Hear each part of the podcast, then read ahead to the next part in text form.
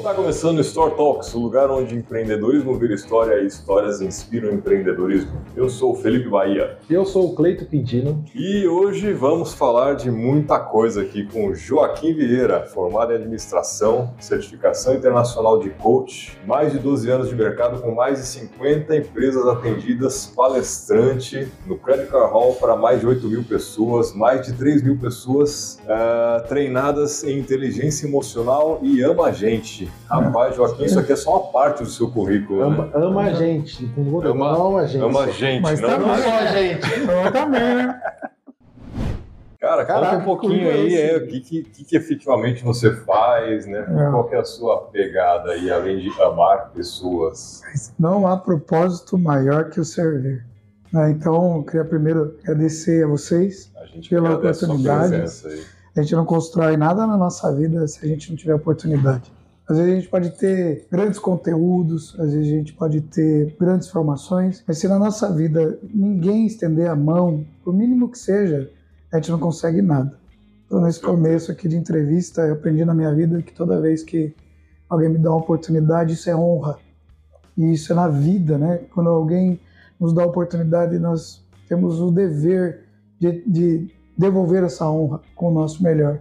Então, eu queria Não, agradecer vocês, viu? Da gente que agradece Então, de é- coração. É porque- simultâneo também, porque todo convidado que vem aqui a gente agradece muito, porque é um apoio inicial que agrega muito valor pra gente É. e pro público também, que eu acho que é o foco principal. Então, vocês estão nos assistindo, nós temos aqui um compromisso, né? Que é entregar conteúdo, algo que seja relevante para sua vida, seja significante e possa de alguma forma servir para o seu dia a dia, para sua vida, no seu trabalho. A gente quer que se esforçar para entregar você o melhor a gente pode.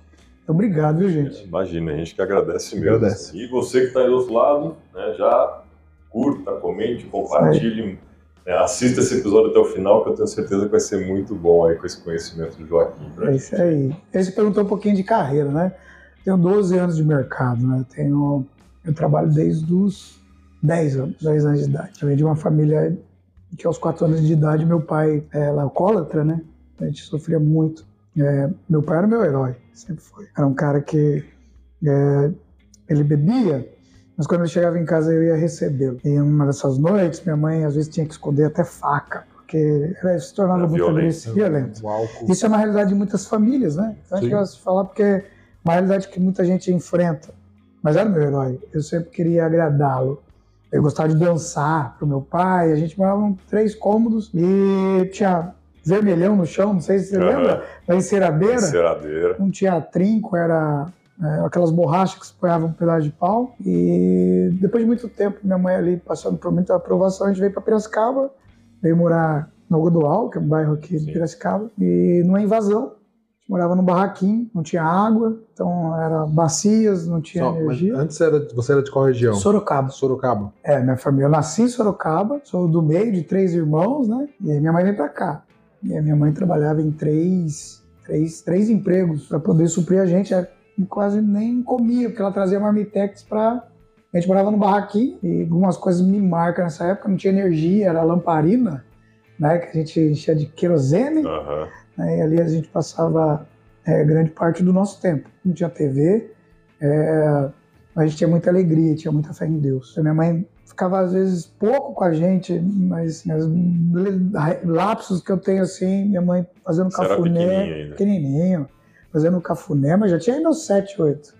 Fazendo cafuné e sentado naquele barraquinho no fim de tarde, não tinha TV. Então era nós ali. E aí ela falava, filho, você pode não ter nada, mas nunca pegue nada que não é seu. Seja honesto, respeite as pessoas, estude. Um dia você pode ter alguma coisa. Aí, minha grande inspiração, né? Aos 10 anos de idade, eu ia no vizinho ver televisão, aquelas telefunk. E aí ele eu vi um comercial de uma bolacha. Aí a bolacha era traquinas. Minha mãe chegou em casa e falei, mãe, uma bolacha pra mim? Mamãe não pode. Tá bom. Aí passou alguns dias, eu fui até um vizinho pedi uma carriola emprestada. E aí eu fui no, no, vizinho, peguei a carriola e falei, mãe, posso catar papelão aqui perto de casa? Eu, Pô, já tinha uns 10 para 11. E aí eu fui na Nova Piracicaba, que era um bairro, ainda é um bairro É. de poder aquisitivo Que, ano- bacana. que ano foi isso? Cara, faz tempo, eu tô com 40, Você tem minha idade. então você pensa aí que... Eu morava no Nova Piracicaba. Então, É. pronto. E aí eu ia com a minha carriola, E aí eu parava para mexer no lixo, para poder pegar os recicláveis para vender. E ali eu conheci dois tipos de pessoas. Alguém que abria a janela e dizia assim: Ô, o que tá fazendo aí? Tô mexendo no lixo. Não é pra você bagunçar meu lixo. Vai roubar? Vou chamar a polícia. Nossa, eu tô mexendo no reciclável. Eu não vou, eu vou fechar aqui. E aí eu pegava minha carriola e ia até a segunda casa. Na segunda casa eu abri o lixo, abri a janela. E alguém dizia assim: O que você tá fazendo? Tô mexendo no lixo, fique tranquilo, não vou roubar ninguém, só quero pegar o reciclável.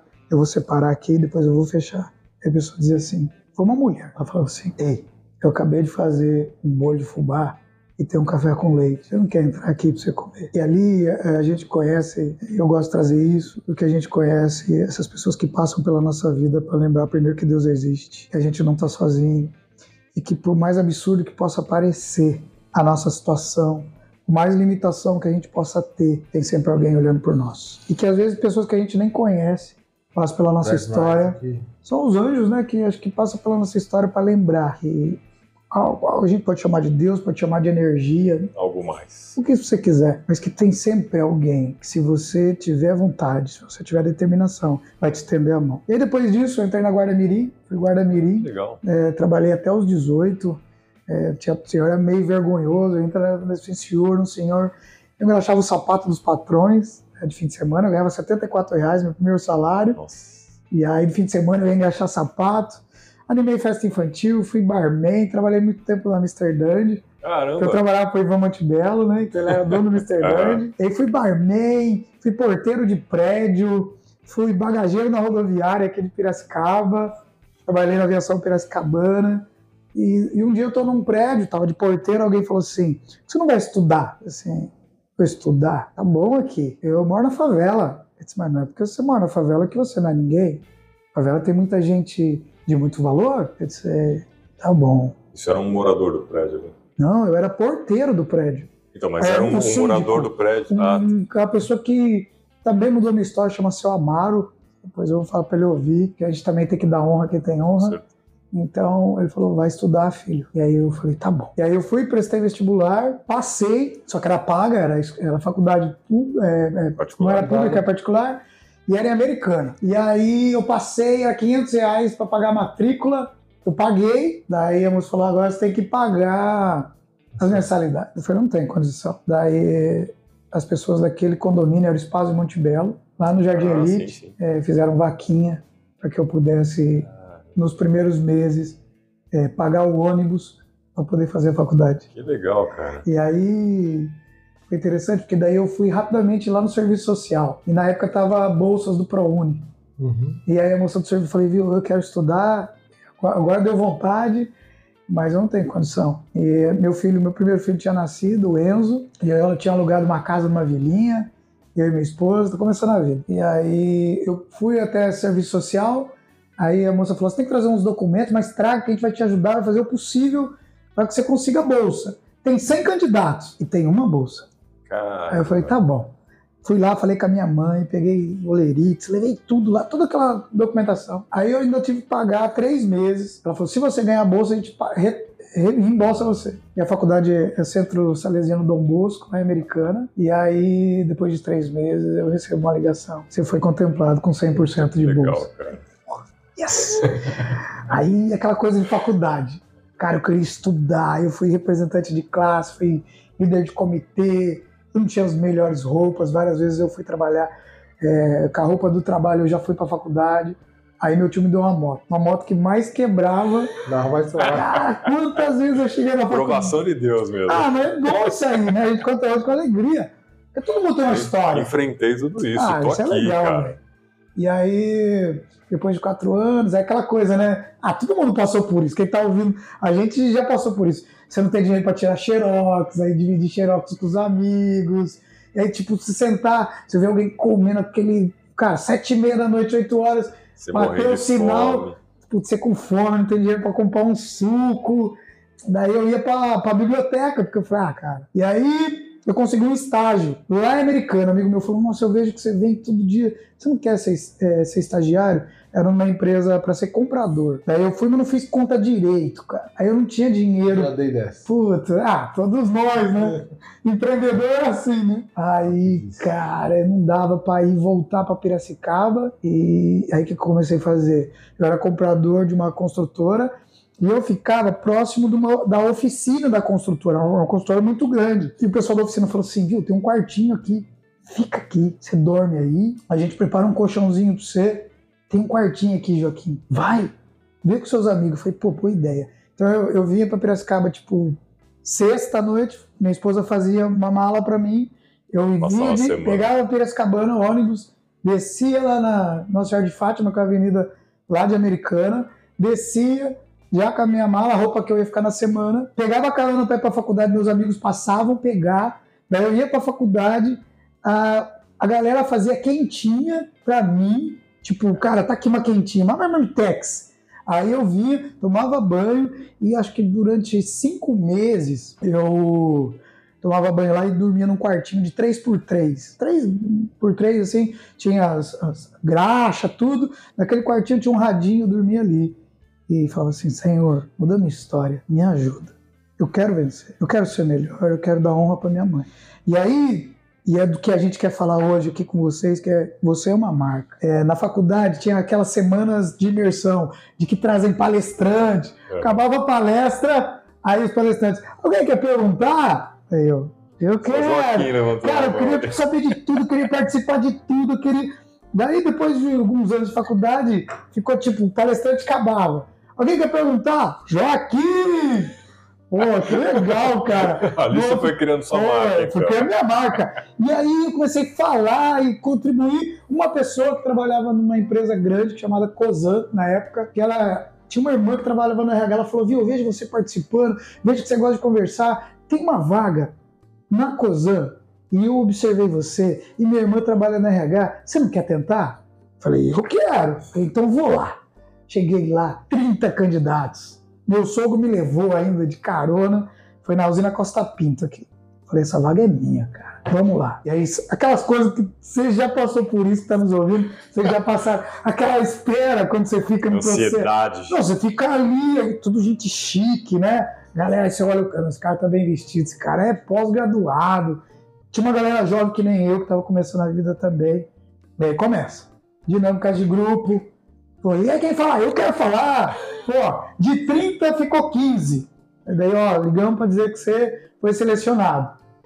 Dos 15, ficaram 8. Dos 8 sobrou 5 e eu consegui a vaga de estágio. Cara. Cara, que legal! Aí, de novo, aquelas coisas. Você tem que ter tesão na vida. Então, e isso tudo, cara, é, é porque você está se expondo. Eu gosto. As pessoas que ficam quietinhas ali, é, o que você falou, é a marca.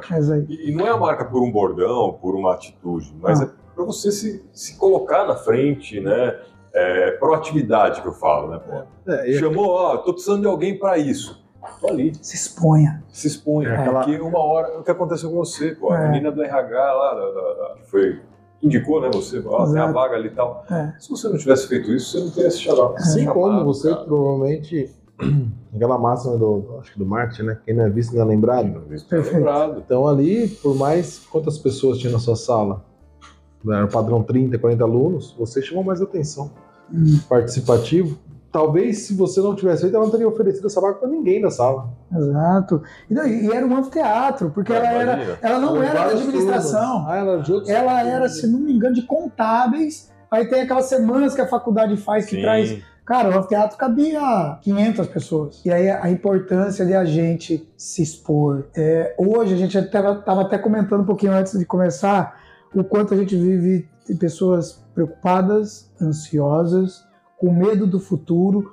Quanto Base de mais... remédio, Cara, hoje o mundo, o remédio mais vendido no mundo é calmante, antiocioli- ansiolítico. ansiolíticos. Então, mas você já teve isso? Eu já tive, gente. Eu já tive crises de ansiedade e graças a Deus eu me entendi, eu entendi e venci.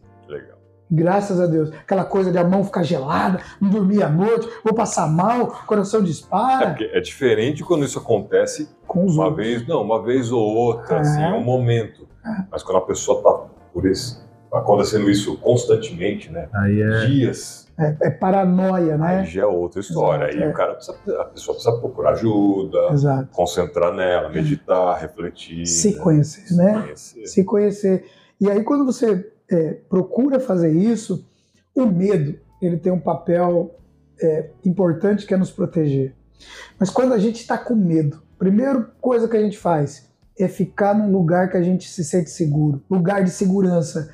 Depois a gente não assume risco. Então o medo, ele quer aquele cara bravo que fica no corredor, que a gente olha para ele ele fala: Você vai me enfrentar? Não, eu, você né? vem pra cima. O medo nos, nos, ta- nos torna tiranos, porque a gente fica bravo. O tirano, tem um cara que uma vez foi numa palestra do Hitler, era um alemão.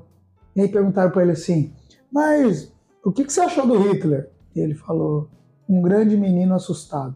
O medo nos torna tirano dentro de casa. O medo nos torna tirano dentro da nossa família. O medo nos faz querer controlar tudo e todos. Quantos líderes, por insegurança e medo, controlam a empresa? São microgerenciadores, não deixa ninguém crescer, não prepara as pessoas para voar. Aí ele não cresce junto, a empresa Não não, cresce.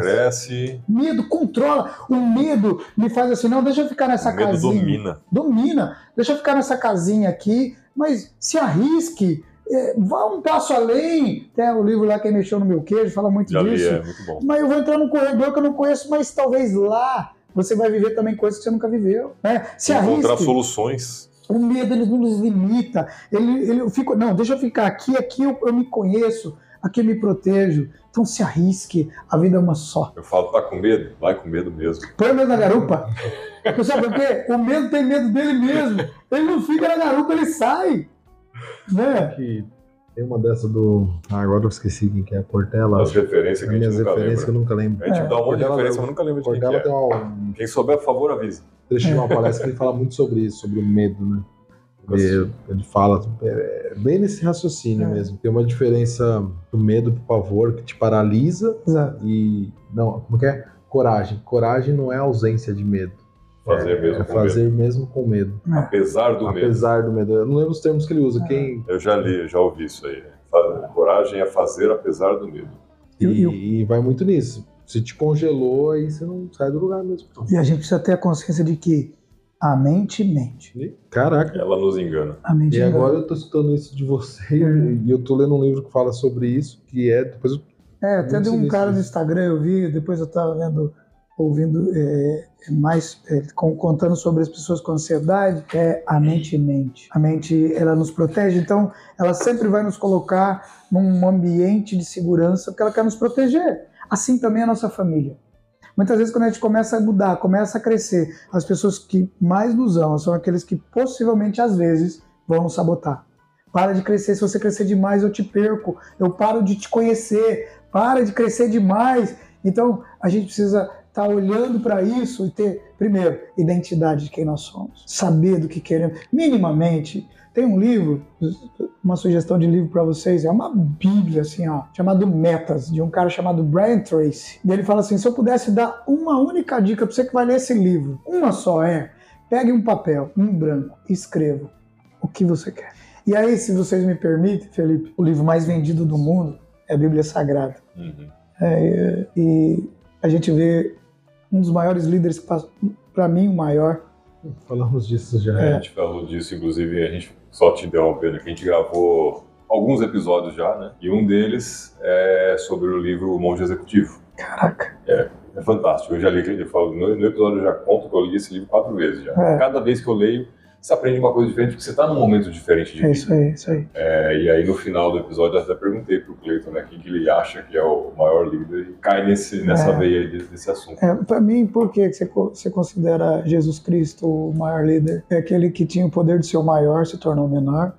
E aí, vamos trazer para a inteligência emocional, aquele que serve tem valor. Você quer ser uma grande marca, seja o primeiro que serve, seja o primeiro a se oferecer, facilite a vida das pessoas.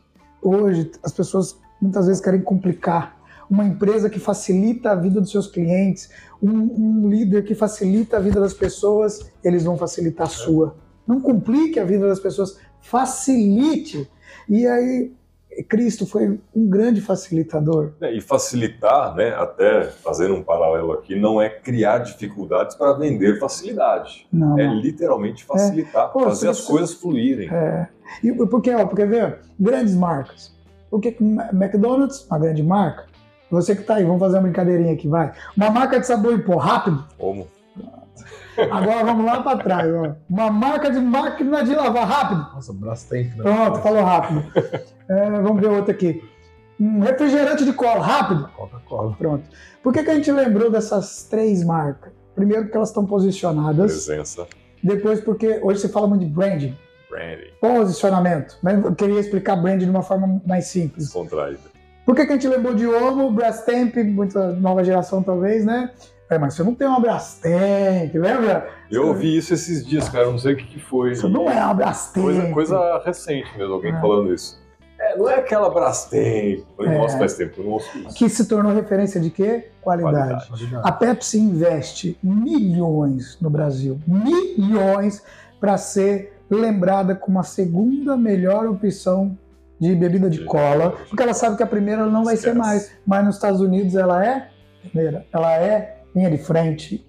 Então, a- por que, que a gente lembrou dessas marcas? Porque elas estão posicionadas, mas mais do que isso, é, elas entregam valor. Então, como eu, como eu, você é uma marca, que é o tema que a gente queria quer abordar com vocês aqui, você é uma marca.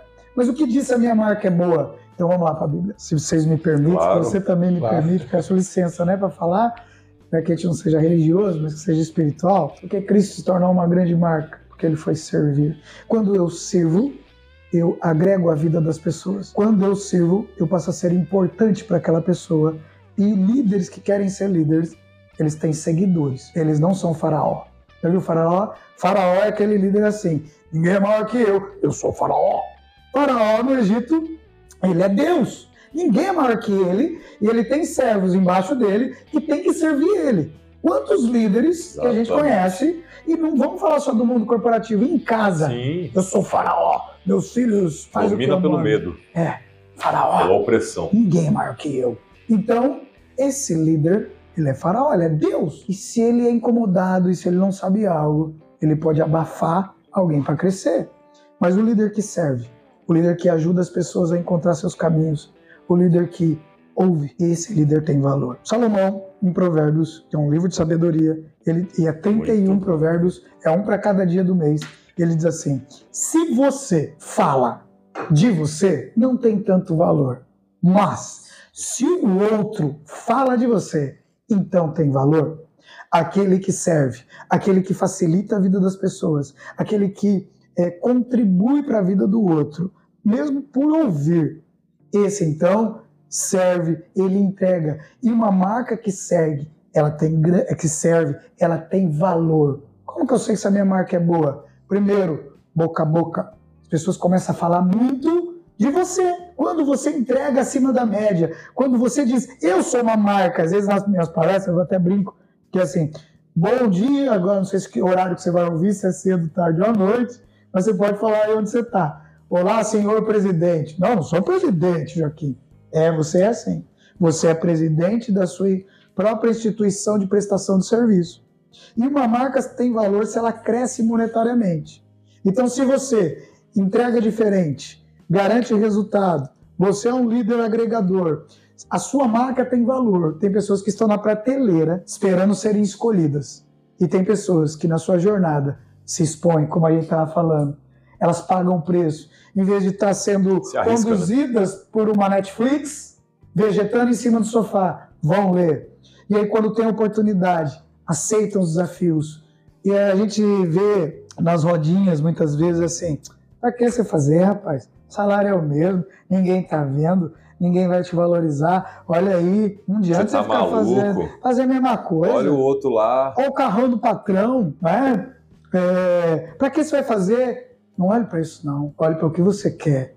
Porque a qualidade do que você entrega vai determinar o seu valor. E vai chegar no momento que o seu valor é tão grande que você decide onde você vai estar.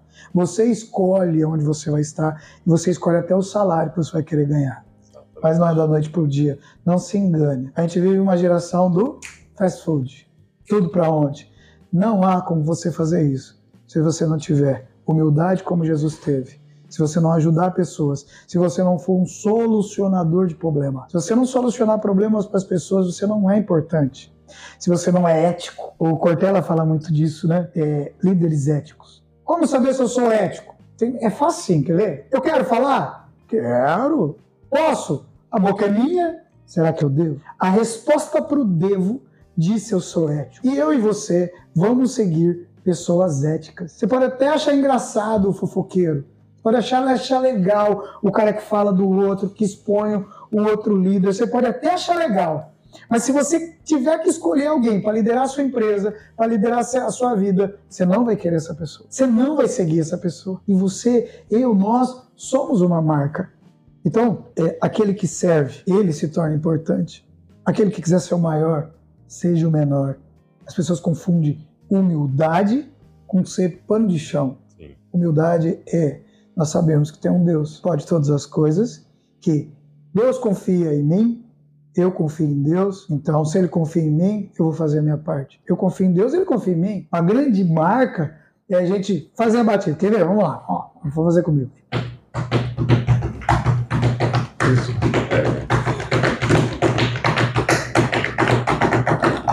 Beleza. Fizemos uma batida, certo? Vamos falar de brand.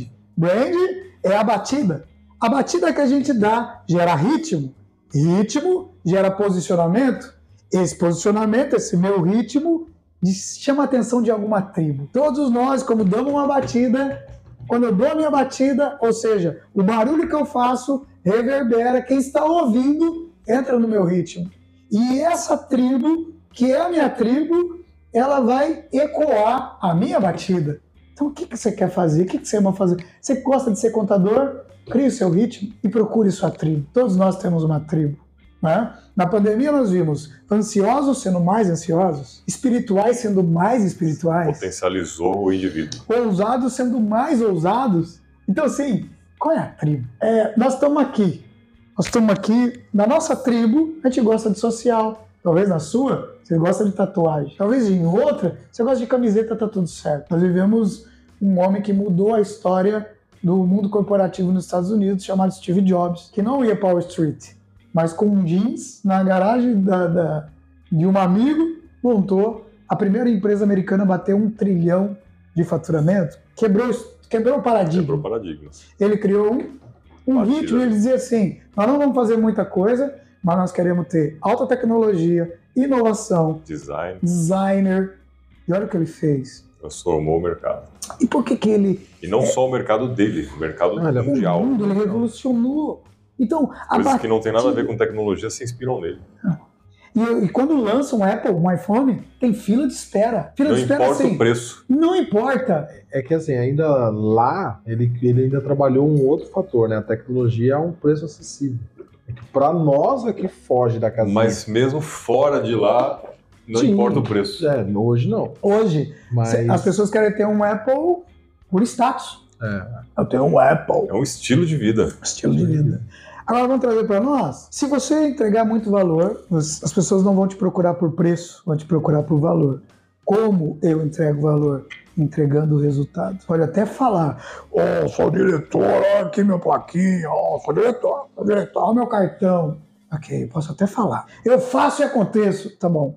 Quais são os seus resultados? Os resultados que você entrega. Quais são suas provas? É um famoso... Evidência. O que vale mais é, é exemplo e atitude, né? É igual eu tenho, eu vi uma, meu olho tá muito ruim. Eu vi um, uma situação dessa de um, quero uma ceninha assim do filho repetindo tudo que o pai fazia nas atitudes, na agressividade, é. tipo de coisa. Isso vale para tudo. É igual a empresa. Se o funcionário vê que o patrão, que o líder, ele age de forma não ética, ele passa a fazer o mesmo. Sim.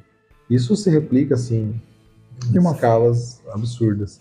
Se o líder guia pelo medo, a tendência é que o subordinado faça o mesmo. É. Então, quando esse subordinado quiser sair ou ele tiver um poder, ele vai ameaçar o dono, ele vai sequestrar a empresa, ele vai prejudicar os, os resultados de forma premeditada. Porque, pô, se o meu chefe faz isso. É, tá na, tá na cultura tá da empresa. Tá na cultura da empresa. Na cultura da empresa, quem começou ela foi o fundador. Foi o fundador. Tem uma coisa, né, que a gente às vezes a gente vai conversar. Sua empresa é sua cara. Se gostando ou não. Se tudo vai bem, se tudo não vai bem, parabéns, porque é uma oportunidade de você melhorar. Mas a empresa é sua cara. Ah, mas as pessoas não fazem. Muda a forma de se comunicar. Ah, mas ah, eu falei uma vez. Mas você tem que falar quantas vezes for necessário. Comunicação não é o que eu Trocar as falo. pessoas caso seja necessário, isso faz parte. Mas as pessoas acham que falam uma, duas. É, a tem que fazer, meu. Como assim tem que fazer, querido? Você nasceu sa- sabendo. Alguém teve paciência com você. Você treinou a pessoa para fazer isso. Só que a gente, por que, que a gente não delega às vezes, né? Eu digo a gente, a gente. Porque às vezes a gente acha que a gente é tão bom, tão bom naquilo que a gente faz, que ninguém pode fazer melhor. Aí chega alguém, meio bocudo, meio topetudo, nos mostra uma forma de fazer. Mas aí eu não delego. Ou, se alguém me traz uma forma de fazer diferente, eu não quero. Não, e se traz uma forma de fazer, aí depende muito do perfil, né? Mas se traz uma forma de fazer melhor, o ego Nossa! dá aquela dor. O que, né? assim, é, é o que você falou, né? O ego acaba imperando nesse momento em alguns casos. Mas se for um empresário, um empreendedor inteligente, ele está ali contratando pessoas para fazer aquilo melhor do que ele faria. É. Por isso que você paga alto salário para as pessoas, Sim, principalmente É. cargos executivos. Porque você está colocando alguém que tem uma capacidade superior à sua. O próprio Steve Jobs, ele não era um cara de Não, ele é design. Ele É. sabia o que, que ele queria, Ah, mas ele não sabia projetar aquilo. Ele contratava gente para fazer aquilo. né? O Bill Gates, ele era um programador bom, mas não era o melhor. Né? Contratou gente para isso, contratou gente de marketing para desenvolver a empresa. Ele não era de marketing. Eu vi um, eu, eu vi um podcast semana da. Estou falando dos americanos aqui, mas tem muito brasileiro Não, é, também eu, eu é ia dar um assim, exemplo né? do brasileiro. A fundadora do Nubank. Tava vendo o podcast dela e perguntaram: ah, começo, como foi? O que, que você já fez na sua empresa? Ela falou: eu fiz tudo. Tudo que precisava ser feito, eu fiz. Aí ele falou: por quanto tempo? Até eu ter condição de contratar uma pessoa melhor que eu. Ela falou: já fui do RH, eu já Sim. fui. Ela tava dando- Atendia chamado de É, problema. Ela falou, eu fui o 0800, 0800 tocava no meu celular. Eu atendia 0800 Imagina. em casa. É, o primeiro contrato de crédito do cartão de crédito fui eu que redigi. Aí tu falou, nossa, ela falou, é. Por quê? Porque eu não tinha condição de pagar outra um pessoa. advogado. A partir do momento que eu tive a estrutura, eu comecei a pagar. Aí por quanto tempo você quer ficar na sua empresa? Ela falou, enquanto eu for útil. Meu sonho é fazer parte do conselho e não, faz, não executar mais nada. Ter uma pessoa melhor que eu em cada área. Hoje ainda não está nessa situação, ainda eu resolvo muita coisa. Mas já, tanto é que a empresa Sim. já está com ação e tudo mais, ela falou, mas já assim, quase 100% tá E a empresa é a cara dela. na cara dela. Você- Eu ouvi dois podcasts dela e assim, você vê que a proposta é aquela. Pronto, acabou, é meu jeito, é assim, tem que ser simples, Não se põe dentro de uma caixa. facilidade para os É. usuários. Esse é um ponto que o Nubank ele é muito, muito prático. Né? E começa Ele- a ser o quê? Inovou. um exponencial de mercado. Sim. Por que, que empresas se destacam? Você fala assim, ah, ah, mas estamos em crise. Eu não acredito em crise. Eu acho que crise é a gente põe na cabeça. Sim. Por que, que tem fila no Outback? Estamos em crise? Aqui em Piracicaba, é, se funcionário de Piracicaba, teve Festa das Nações. Sábado eu fui. Cara, hum, como que tem crise? A preços não tão populares. Sim. Ah, não é Não, uma... é uma Como? festa de. Não é barato, É, é uma gente. festa de caridade, na verdade. As coisas ali não são baratas É. mesmo. Então, assim, eu tenho três: tenho o Matheus, é, meu filho mais novo, minha filha Isabela, e o Enzo, minha esposa e eu. A gente foi. E aí a gente falou assim: É caraca, uma grana que você é uma gasta ali. grana. A gente que é pai de família tem que sempre se programar. Principalmente quem tem família grande. Lógico que eu, como pai, gostaria de realizar todos os sonhos dos meus filhos. Mas tem que ter pé no chão, né? Tem uma frase que diz assim: o verdadeiro rico é aquele que vive segundo suas possibilidades, não somente segundo suas vontades. Tem um, um outro livro, sugestão para quem gosta, Motorista e o Milionário. É maravilhoso para finanças. E ele diz é assim: motorista e o milionário. Eu tô anotando. Ele já está Ah. colocando na lista da Amazon aqui. Legal. e ele diz assim, ó. Quem só faz o que quer, acaba fazendo o que não quer. Quem só estuda quando quer, quem gasta, diz, ah, a vida é muito louca, vamos aí, a vida é Aproveitar. vai acabar fazendo o que não quer. Tem uma outra frase que, essa já não é do livro, mas é do cara, um player do Marcos Paulo, que é do Instagram, então ele fala assim, criança faz o que quer, só faz o que gosta, adulto faz o que é necessário. E aí, eu não quero acordar cedo, aí eu não quero fazer um curso, eu não quero ver um podcast, eu não quero sair da minha bolha. Tudo bem, querido, você vai viver segundo as suas limitações, tá tudo bem. Não É uma escolha. Uma escolha. É, Você o- vai estar sujeito a ter que aceitar coisas que. Um amigo meu falou que viu um post que, que tá até. É, é muito difícil mudar hábito, né? A gente já falou Não muda, sobre né? isso. Substitui, né? É substitui, tem toda uma premissa lá que é bem complexa, não é fácil. Ah, é fácil mudar rápido, não é. E ele falou que viu um negócio que impactou ele tão forte, porque ele é muito nesse perfil de você quer, você tem que fazer, construir empresa e tudo mais. Só que ele tem um problema com dieta e com atividade física. E como eu tenho? E ele viu um, um cara, eu não lembro agora quem foi no Instagram também, um desses influenciadores, ele falando assim, ele usou o termo adultize-se, ou seja, seja adulto, porque comer legume, comer salada, comer bem, se alimentar bem é uma opção para criança, mais ou menos, mas a criança ela tem mais essa dificuldade. É. Agora, um adulto, e aí diz que era um coach desses mais agressivão, assim, que ele fala, Ah. adultize-se, não quer fazer atividade física? Ah, Você tem que fazer. E deu um e, e, e isso pega, é como você disse, é- são públicos e tribos. Hum. Tem pessoas que você pega mais no, no acolhimento, um- uma frase mais Sim, branda. E no caso dele, ele falou, cara, isso ficou na minha cabeça. Então quando ele acordou, ele deu o exemplo, falou, acorda, comecei a colocar na rotina, fazer atividade física todo dia de manhã. Acorda de manhã, agora tá frio aqui. Aí ele falou, cara, eu acordei, eu olhei no relógio assim, no celular, tantos graus. Eu falei, cara, tá muito frio lá fora. E aí ele falou, veio na minha cabeça, adultize-se. Ah, um adulto, pô, você tem que fazer isso aí. é. Aí falou, pô, levantei e fui, mas fui no- na força do ódio. Mas foi, mas foi um negócio que impactou ele pra movimentar. E o quanto que é importante a gente se conhecer. Tem outro livro. Vamos falar a indicação de Vamos, livro. tamo aí. Já vamos chamar As cinco aqui. linguagens do amor, de Gary Chapman. É isso, é bacana. Tem uma história legal. Eu fui fazer um curso lá em Fortaleza. Uma especialização lá com o Paulo Vieira. Lá quando ele estava começando. Lá, isso, pense isso em 12 anos atrás. Aí eu fui lá. Pô, cara, duro, começando minha carreira de coach. As pessoas falam, você é coach? Eu falei, sou. Onde que é seu escritório? Lá no Posto Ipiranga. Ah, mas você não tem escritório? Coach tem escritório. Eu falei, mas não tem, querido. Eu tinha um terno, cara, que era o terno do Didi. Já viu o terno do Didi? Um amigo que deu, que ele vinha, passava a minha mão, eu puxava, ele chegava no meu joelho, eu só tinha aquele. Ó, tinha que andar de terno, você é coach, tem que andar de terno Estereótipo, né? essas coisas. É porque a tribo, ela tem um jeito de vestir, né? A nossa tribo, então o pessoal do rock, tem um jeito de vestir, um jeito de falar, tem um estereótipo. Então isso tem também. O evangélico, o cristão, todo mundo, o skatista, né? Os advogados. Os advogados. Você pode perceber que a tribo, ela se veste de um jeito Sim, sim, sim. né? Estereótipo. E aí eu, ó, fui pra Fortaleza, meu amigo pagou o voo, fiquei lá cinco dias de curso, não fui nem um dia na praia. Foi Fortaleza, cara. Nem Pô, viu a água. Nossa, pegava. Tava na época da Copa das Confederações, é. E tava tendo jogo lá. Beleza, não fui em lugar nenhum. No último dia peguei um ônibus, fui lá na Praia do Futuro, 15 minutos que eu ia pegar o voo. Só que nesse meio tempo, no curso, eu conheci um cara. Eu fiquei ajudando ele a fazer os exercícios. Falei, pô, gostei de você. Falei, pô, que legal que você gostou de mim. eu tenho uma loja lá no centro de Fortaleza. Passa lá. Putz, cara, aí eu vou na loja de chinelão, um short, tudo simples, camisa simples. Chego na loja do cara. Não. Aquela loja. Sabe, tipo Arezo, loja de peça exclusiva. Daí eu cheguei, daí eu lembro, a moça meio assustada, assim, achando que era, né? Também, né? Faz sentido, né, cara? Olha o jeito que eu tava. Nossa, tá todo largadão. Daí eu, falei, bom, moça, pois não. Daí abriu a porta. Fulano de tal pediu pra vir aqui. Quem? Fulano de tal. Só um minuto. Ligou pra ele. Acho que ele falou, não, é ele mesmo. Aí ela entrou. ainda Pô, se meio- você entrou é porque ele falou isso, é, né? daí ela meio olhando pra mim, assim. Daí ele, daí ele chegou depois, uma Land Rover. Ele falou, Joaquim, conheci você, gostei. Seguinte, queria te dar um presente. Pela nossa parceria nesses dias de curso, foi muito legal. Pô, obrigado. Eu, eu aceito, sim. Eu falou, que aceitar mesmo. Se, se alguém tá dando, é porque a gente merece. é, e às vezes a gente fica também assim, né? Ah, cara, esse negócio não precisava, pô, muito obrigado. É. Precisava sim. Eu quero. Daí- e outra, se o universo tá te criando oportunidade, para de brecar, Abraça. cara. Abraça. Abraça e vai Alguém te chama pra vir no podcast, vem. Alguém te chama pra falar, fala.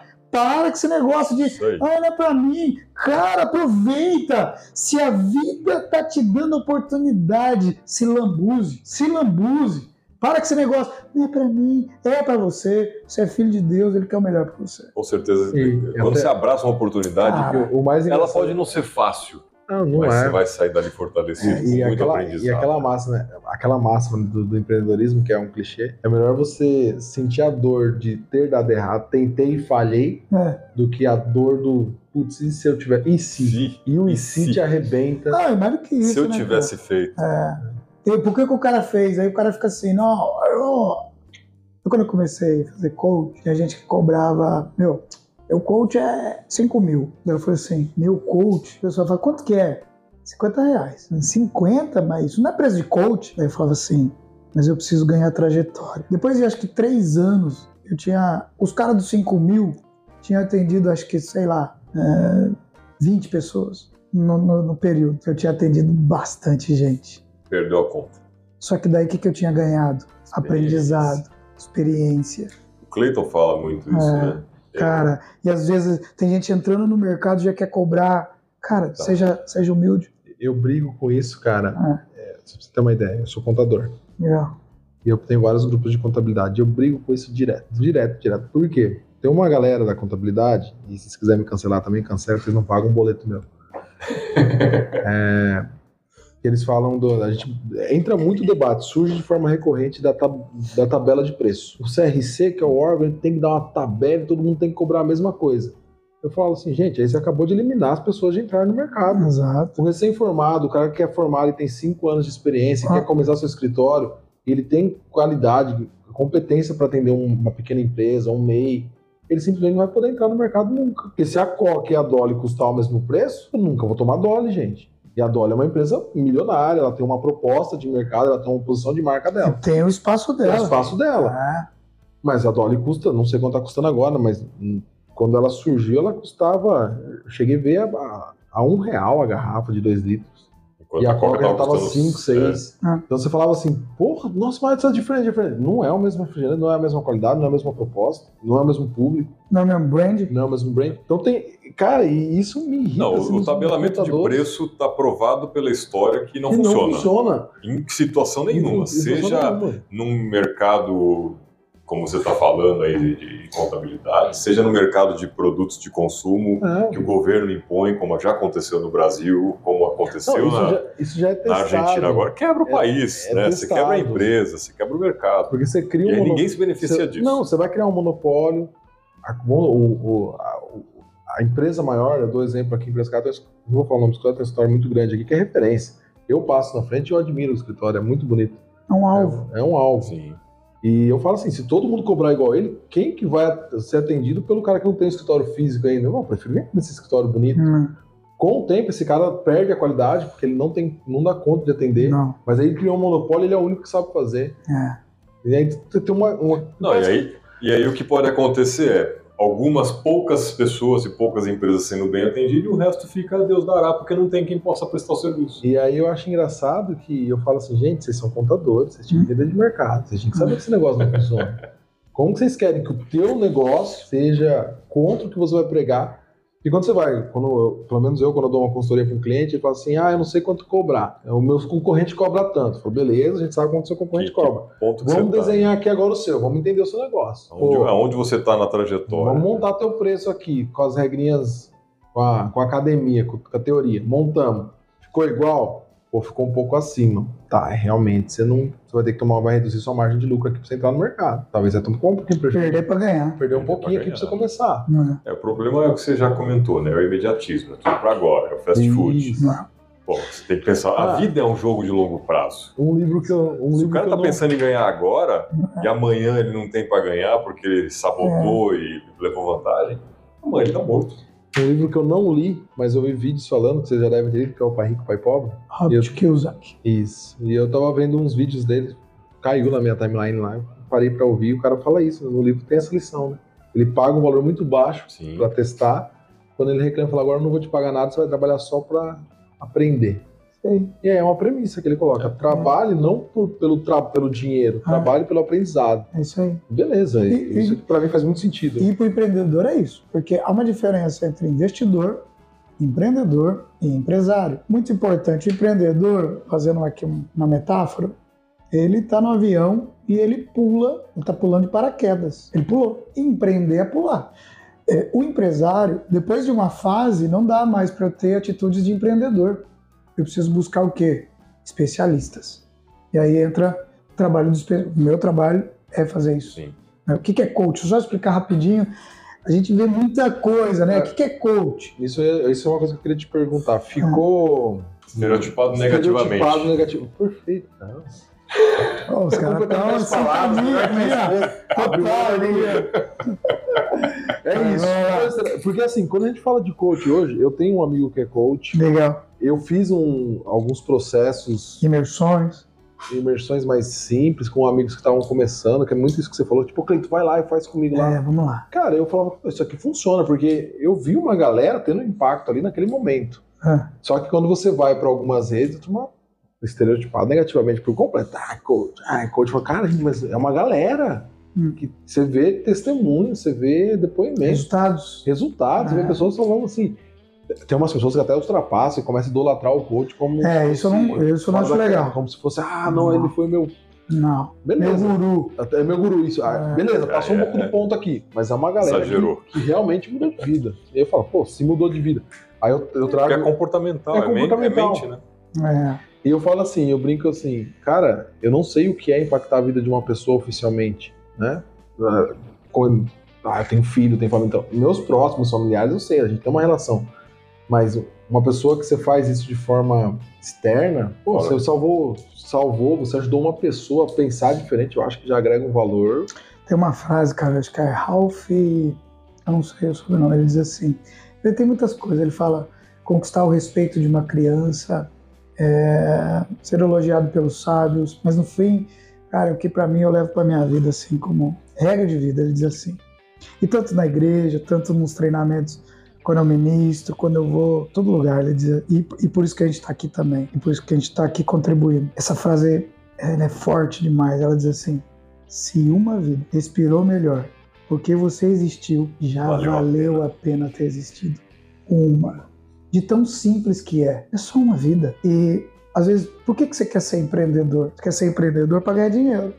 Mas Deus quer te dar dinheiro e me dar dinheiro para que a gente distribua a renda. Quando você contrata um prestador, um bom contabilista, um bom vendedor, especialista, você está pegando aquilo que Deus te dá quando você vai no mercado local, você compra uma batata frita, uma pizza, um lanche, você vai na, na maquiagem, você vai no cabeleireiro, você está pegando a renda que Deus te deu, você está distribuindo. Distribui.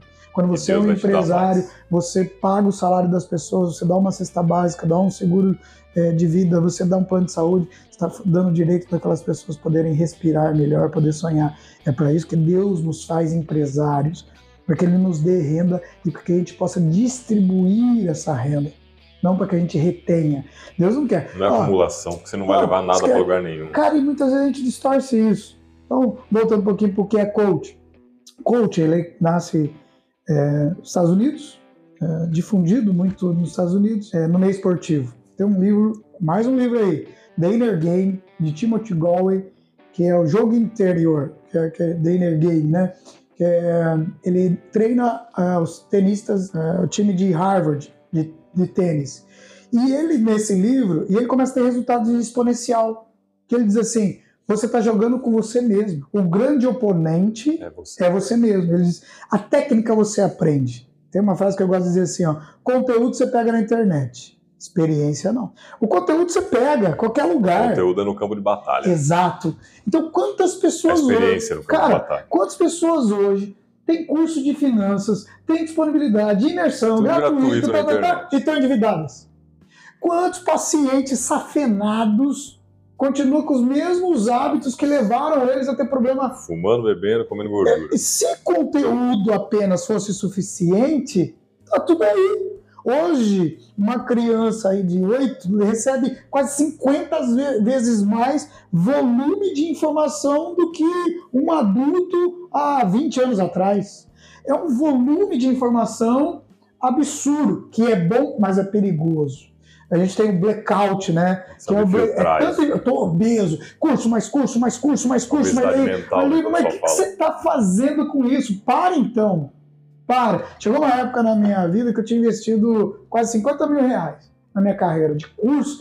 Falei, agora, enquanto eu não recuperar, que a gente chama de ROI, que é o retorno do investimento, eu não vou fazer mais curso. Então, tem hora que você tem que parar. A gente tá Peraí. nessa em livro, né? Pô, né? Eu, tô- eu parei de comprar livro também, cara. A gente compra, lê três páginas, põe ali. Três páginas, põe ali. Pô, Então, você tinha que ter falado isso antes de eu voltar todos os três e colocar no meu carrinho da Amazon. não, aqui, ó, vamos lá. te- daí vale a pena. Gente, já vou terminar a história de Fortaleza aí pra vocês. Mas segura aí que ela é boa.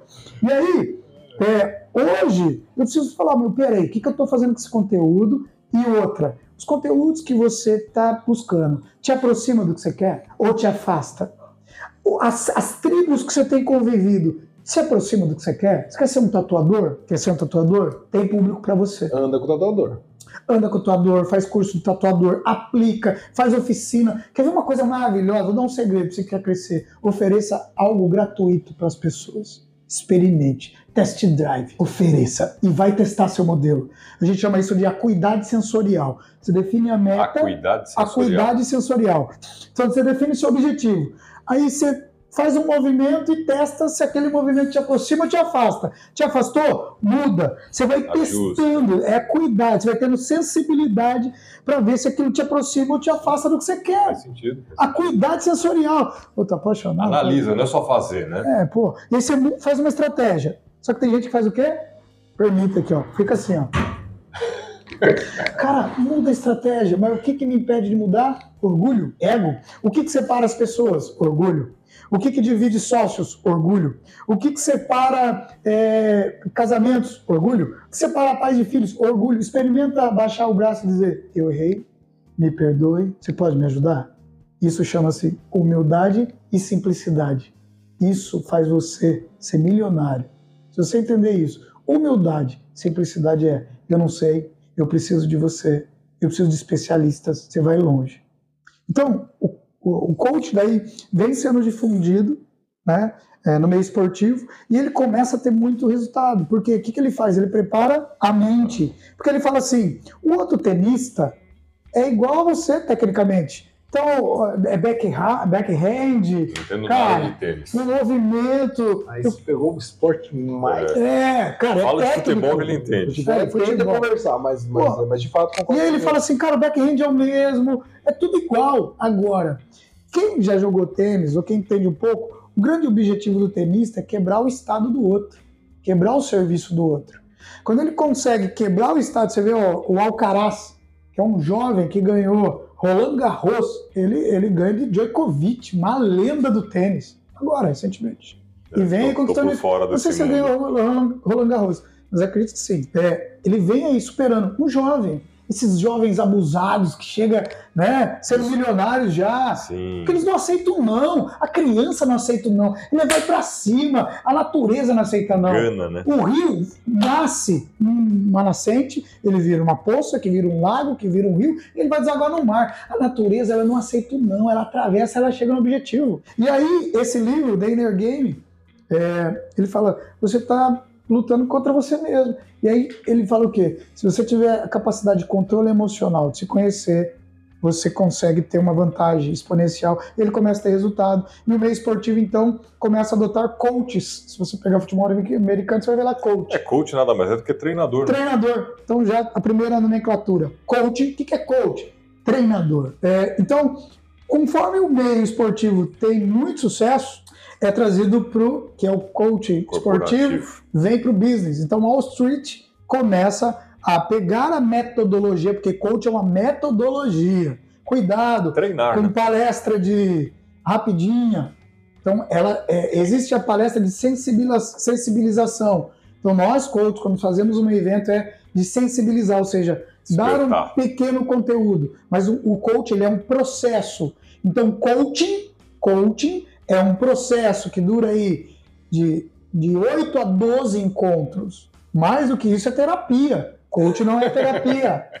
Não é. É altamente terapêutico, mas não é. Coach é um processo que tem começo, que tem meio e que tem fim. Isso para o life coach. Então, Wall Street começa então os CEOs, é, o GE, Jack Welch, grandes CEOs, quando promove um diretor, já traz junto um coach.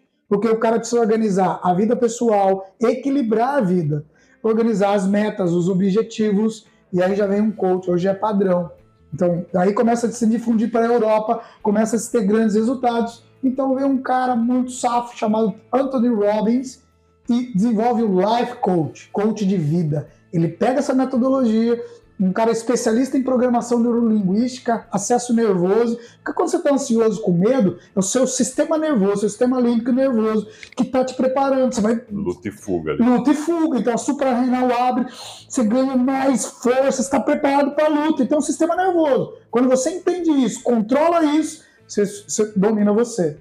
Então, coaching é o treinador, coach é o treinador, coaching é um processo e coach é o quem está sendo treinado. Então tem começo, tem meio, tem fim. E aí você tem business coach, que é coach de negócio. Aí não é só 12 encontros, é um processo para você definir o que, que você quer da sua governança, você, o que, que você quer metas, e junto com o processo vem ferramentas.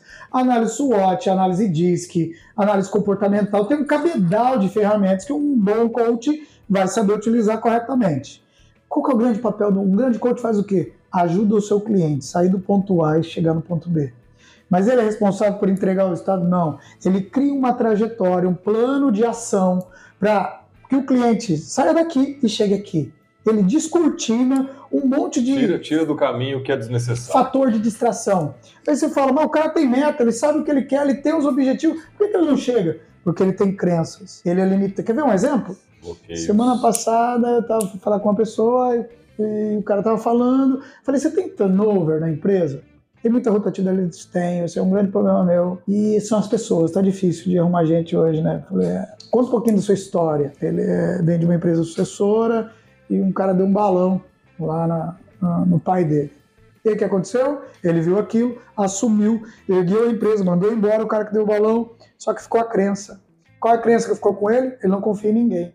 Se ele não confia em ninguém, ele não capacita, ele não prepara, ele controla, e aí tem turnover. Por quê? Ninguém para, né? Ninguém para. Olha só de onde vem. Se ele não entender isso, ele pode fazer meta, pode ler livro, pode fazer curso. Se ele não mudar a crença, se ele não mudar a crença limitante, ele não cresce. Então, então você tem é, palestra de sensibilização, processo de life coach, que é coach de vida, que ajuda a pessoa organizada. Aí você tem os especialistas, coach de finanças, coach de saúde, aí vai para a vida. Business coach é um coach que você contrata para trabalhar a sua empresa. Ele não vai falar da sua vida vai falar da sua empresa. O Executive Coach, que trabalha o executivo. Aí tem assessment, você tem uh, programas de liderança. Então, por exemplo, eu tenho um programa que são 12 semanas para trabalhar liderança, um programa liderar. Então, são 12 semanas comigo. Ele vai aprender competência, inteligência emocional, análise SWOT, como fazer meta, como estruturar feedback. É um programa, mas para liderança. É, você tem workshops. Então, o coaching, é, um coaching sério, ele estuda, ele teve que fazer um TCC para ele poder entregar, ele teve que fazer horas de coach gratuita. É uma pessoa que teve que ler muito livro, um coaching sério. Ele, a, qual que, o que é a composição do coach? Antropologia, sociologia, administração, sistêmico, psicologia, mas aí é um cuidado. Tem muita gente misturando coach com terapia. Um coach não é um profissional capacitado para tratar patologias. É altamente terapêutico. Eu já tive pessoas que, nos meus processos de coaching, curaram crises de ansiedade. Caramba.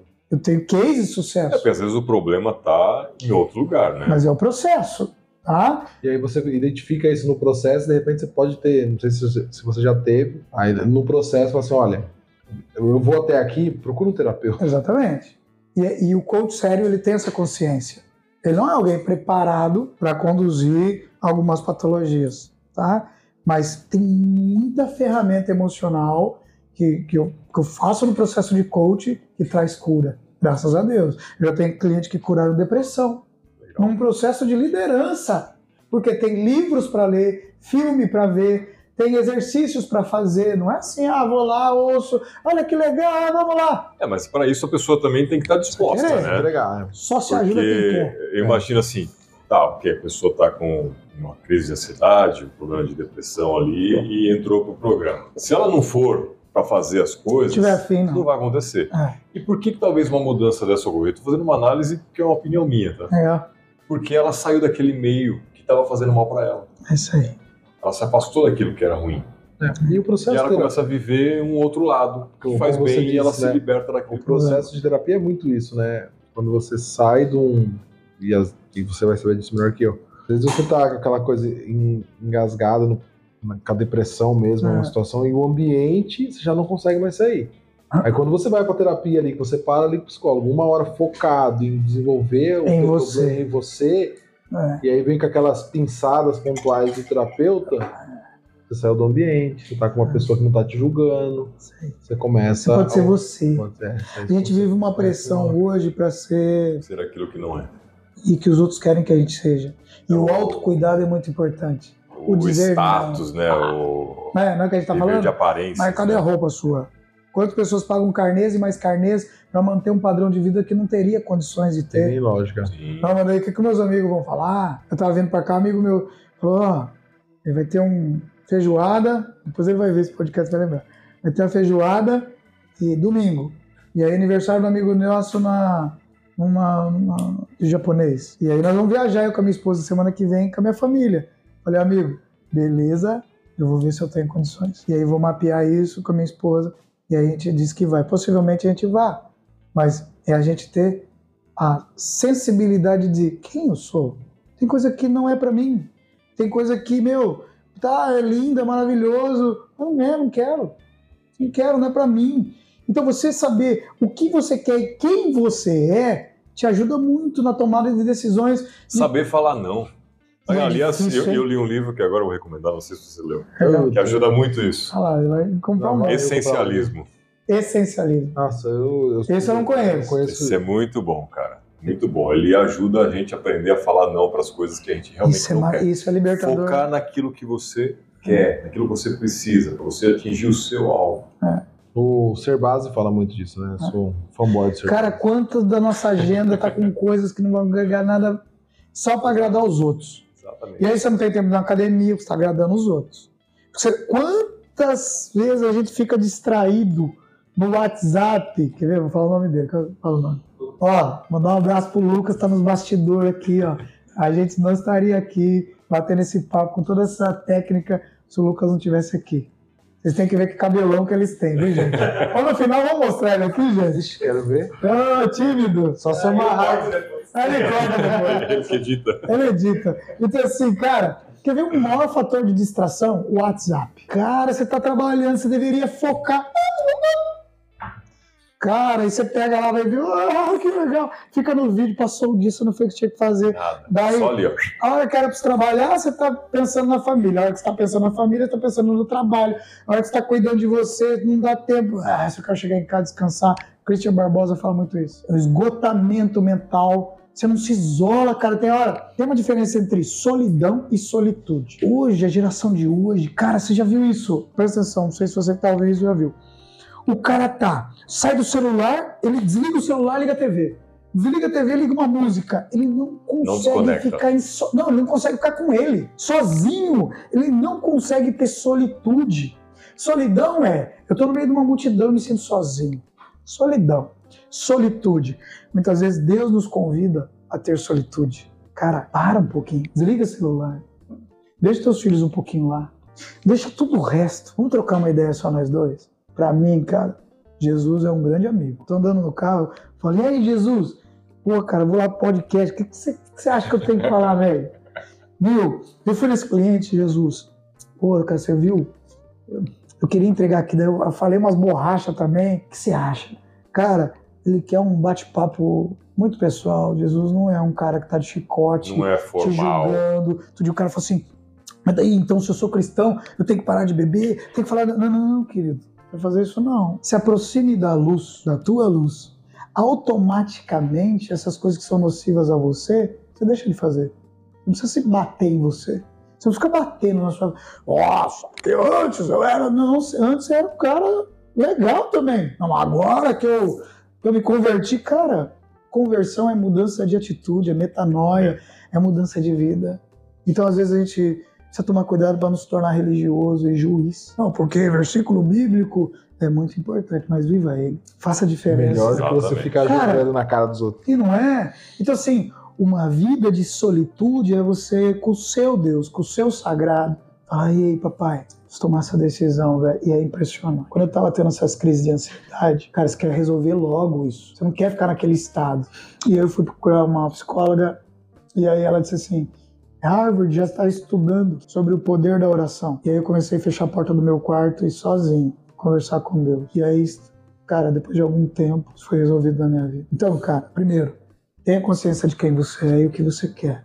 Às vezes a gente fica falando pros outros o que a gente não quer. Eu não quero mais perder, não quero mais ser. Tá bom, o mundo já sabe. Tá todo mundo sabendo. Agora fala o que você quer. Lembrei o que eu ia falar. Antes do milagre acontecer, de qualquer milagre, na Bíblia, você pode ouvir, pode ver, se tiver curiosidade. O mestre, ele sabia o que a pessoa queria. Tem uma passagem muito legal. Jesus é bem humorado. Tá o cego, sentado na beira da estrada, no meio da multidão. Daí o cara fala assim, Lucas. Aí fala seu nome. Gente, o Lucas vai vir aqui, viu? Daí ele fala assim, ó. Jesus, ele sente, porque o cego ele tem sensibilidade aguçada, né? Jesus, Jesus, Jesus, ele chama a atenção. Jesus! Jesus está passando, mas não. Daí o cego, é Jesus? É, é Jesus, sou eu. Eu fico imaginando, né? Ele, sou eu. Daí o mestre, me cura! Daí Jesus está vendo que ele é cego. Tá vendo que ele está ali sendo uma vida de opressão. Olha o que ele fala. O que ele fala? O que você quer? Que é o que você estava falando, Felipe. Às vezes, por mais boa que seja a sua atitude, a pessoa não quer. E só se ajuda quem? Quer. Quer se ajudar. E aí ele fala assim: o que você quer? E aí a pessoa fala assim: o cara, o para, o cara pedir, podia pedir outra coisa. Ele fala assim: eu quero ver. Ele diz: então veja. Para que você veja um milagre na sua vida. Jesus todos os dias. Aí você pode chamar de Jesus, Espírito Santo, Deus, a sua religião, Sua crença. sua crença. Mas o universo, a vida te pergunta todo dia, quando você levanta, ela pergunta assim: o que você quer? As pessoas não param para ouvir. Não para, sabe por quê? Estão ocupadas com um monte de receita de felicidade. Todo dia tem um guru no Instagram. Todo dia, ó, falando do meu mercado, hein? Todo dia tem alguém falando assim: cinco passos para ser feliz. E aí a gente acha que o que os nossos pais nos ensinaram, o que a gente aprendeu não vale de nada. E aí a gente pega essas receitas que é bom, faz Mas nem bem, essa receita aplica também. não aplica. Não, não Não aplica. coloca. Mas você estava falando um negócio, Joaquim, que assim, é, as pessoas elas sabem o que elas não querem, mas Mas- elas não sabem o que elas querem. Exatamente. Esse é um grande problema. Né? É, a gente até fez um episódio aqui, que é um episódio da meta, a meta Smart. A gente ensina a pessoa a Puxa desenvolver vida, isso, né, cara? maravilhoso. Foi muito legal aquele episódio, inclusive. Recomendo você a voltar lá atrás e assistir, né? É, e é importantíssimo isso. Para você começar a refletir aquilo que você quer, como que você vai fazer para alcançar aquilo, É, se depende de financeiro ou não. Hoje, a maior parte das coisas depende de financeiro, mas nem tudo, às vezes. não. Até porque, assim, né, é, fazendo agora o, o paralelo nosso aqui, né, é, aquilo que você quer, quando você atinge, você alcançou o seu sucesso naquele, naquilo. Né? E sucesso nada mais é do que o que você quer atingir. O O sucesso seu é sucesso. individual. É isso né? aí, verdade. É, é, eu vou falar isso pela primeira vez aqui na Store, né? Para quem ainda não sacou Ah. o que, que é a Store, mas Store nada mais é do que um acrônimo. Sucesso é teu objetivo realizado. Olha que legal. Nós montamos isso na Store para ajudar as pessoas que querem empreender, essencialmente, e não sabem por onde começar. né? Então, assim, a gente está aqui para servir vocês, para ajudar vocês a conseguir a, a alcançar esse sucesso, né? Individual. E às vezes o, o- o empreendedorismo ele é um caminho para que a pessoa atinja um sucesso que não é o empreendedorismo. É poder proporcionar uma melhor qualidade de, de vida para a família, poder pagar, pagar um plano de saúde, uma escola boa para os filhos. Às vezes o sucesso para ela é isso. Às vezes o sucesso tá para uma bom. pessoa é, pô, eu quero conseguir aquele emprego que vai me pagar dois mil reais por mês. Se para ela o sucesso é aquilo, ok, É. é individual. Certo. O sucesso não tem uma fórmula, porque cada um tem o seu objetivo. E aí vale a pena a gente perguntar o que é o seu O sucesso. que é o seu sucesso? Porque se a gente não definir isso, vamos lá para o livro sagrado. Salomão diz em Eclesiastes assim: não queira segurar o vento. Você vai se cansar. Eu vou fazer um pouquinho aqui, vou fazer um pouco. Ah, alguém falou que aquilo ali. Aí eu vou lá, faço aquilo. Corre lá. Mas o que você, talvez você queira. Onde está você gosta de foco? planta. Você gosta de cuidar das suas plantas. Daí alguém te leva para falar um pouquinho dessas cinco linguagens do amor, que fala sobre isso. Né? É, voltando à história de Fortaleza, aí tô lá na loja do cara. Mas só para trazer aqui um pouco desse do que é sucesso. Tô lá, daí comprei a camisa. Comprei, não, ganhei.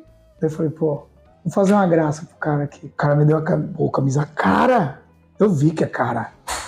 Falei pro cara, quanto é aquela calça? Eu não falei quanto, eu falei, vou levar aquela calça pra minha esposa. Ele, pois não, pode embrulhar. Cara, duro, não fui pra esperar pra não gastar. Olha só, olha só, Lucas. E aí, fui passar o cartão, 574 reais. Quanto?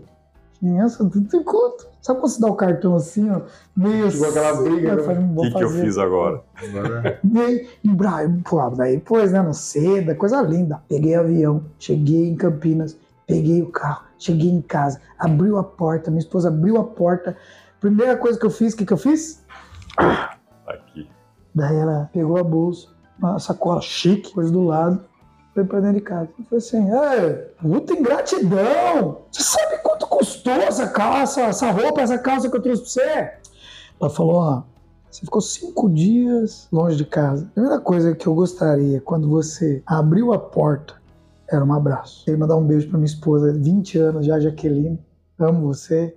É minha auxiliadora, né? minha conselheira. Você precisa ter gente boa. Valorize sua esposa. Valorize aquela que rói o osso com você. E às vezes a gente maltrata nossos filhos, a nossa esposa. A gente pega o elo mais fraco para oprimir. Às vezes a gente briga no trabalho, como não pode gritar com o patrão, grita dentro de casa. Carrega essa emoção com os filhos. Isso é injusto, viu? Isso é injusto. Valorize aqueles que te recebem. Você com dinheiro ou sem dinheiro, com sucesso ou sem sucesso. E aí esse livro que a gente estava falando aqui, ele fala disso, que é As Cinco Linguagens do Amor. Tem gente que, que vê o amor como presente, dar presente. Tem gente que vê o amor como proteger. É aquele cara que sai, trabalha, trabalha, trabalha, põe dinheiro na conta pra ele, isso é amor. Tem gente que vê amor no toque. Ele gosta do toque. Só isso é suficiente, é amor. Então, quando a gente se conhece, a gente também fala pro nosso cônjuge, viu? Você não precisa dar presente pra mim. Você sentar aqui, fazer um UTA aqui, assistir um filminho comigo, já vou ficar feliz. Só isso, só isso. Mas a gente não fala. Quer que o outro descubra. Mania de adivinhar, querer que adivinhe É. as coisas. E não é, cara. E, e na empresa também. A gente tem. Dá para nós fazer um podcast, fica aqui o meu compromisso. Só pra falar de temperamentos. Falar. Cara, você tem pessoas diferentes, você quer tra- tratar a mesma pessoa, não dá. Pessoas são pessoas, cada um Nossa. tem suas particularidades. Eu achei o bico com, com exemplo, e eu não sei que, que técnica que é, nem sei quem falou. Ele, ele dá dois exemplos de funcionários. E vocês têm que observar isso para quem está empreendendo ou quem vai começar. Fundamental. Tem um funcionário que ele é o padrão do, do burro com a cenoura. Ele tem que ter um objetivo aqui na frente dele, ele tem que estar perseguindo. E você tem que estar no pé dele. E ele produz. Tem o cara que ele é mais. que ele não quer a cenoura na frente e a pressão atrás, ele quer ser, inclu, ser incluído no processo de outra Uhum. forma.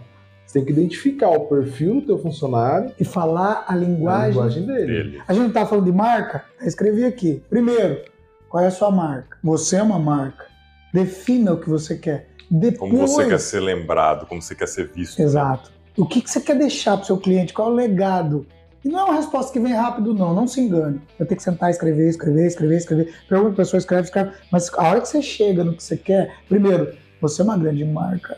O que diz que você é grande marca? Os resultados que você pode trazer para as pessoas. Você, não, você quer ter é, loja de bolo? Você não tem estrutura? Faça o melhor bolo da sua vida na cozinha da sua casa. Mas se você por amor, por intenção, por dedicação, vai ser o melhor bolo. E aí você vai vender tanto que você vai ter condição de montar o estúdio que você quer para fazer o bolo. Você quer ser é, marketing? Faça o melhor marketing com um cliente. Faça, entregue para um, mas entregue como se ele estivesse te pagando um milhão. Aquele um traz todos os outros que você precisa. É um. A gente quer muitas vezes volume e esquece de- da Da entrega. qualidade. Entregue muito bem. E ao fazer isso, está definindo o quê? Seu resultado. Defina a sua tribo e comece a se vestir conforme sua tribo, procurar a sua tribo. Mas, Frequentar os lugares que ela frequenta. poxa vida, o cara não vai na reunião, não conversa. Pô, a gente teve com o pessoal do Sebrae. Gente, que coisa maravilhosa. Conheci Um monte Felipe de lá. empresário. Gente, quantas É. coisas. Sai da toca. Oh, tem o melhor produto. Oh, um produto maravilhoso. Mas no sofá da sua casa ninguém vai saber, querido. Ah, mas eu não falo. Se você não falar, outra pessoa fala. Se você não vendeu, tu vende. Não adianta você reclamar. Cuidado com distração.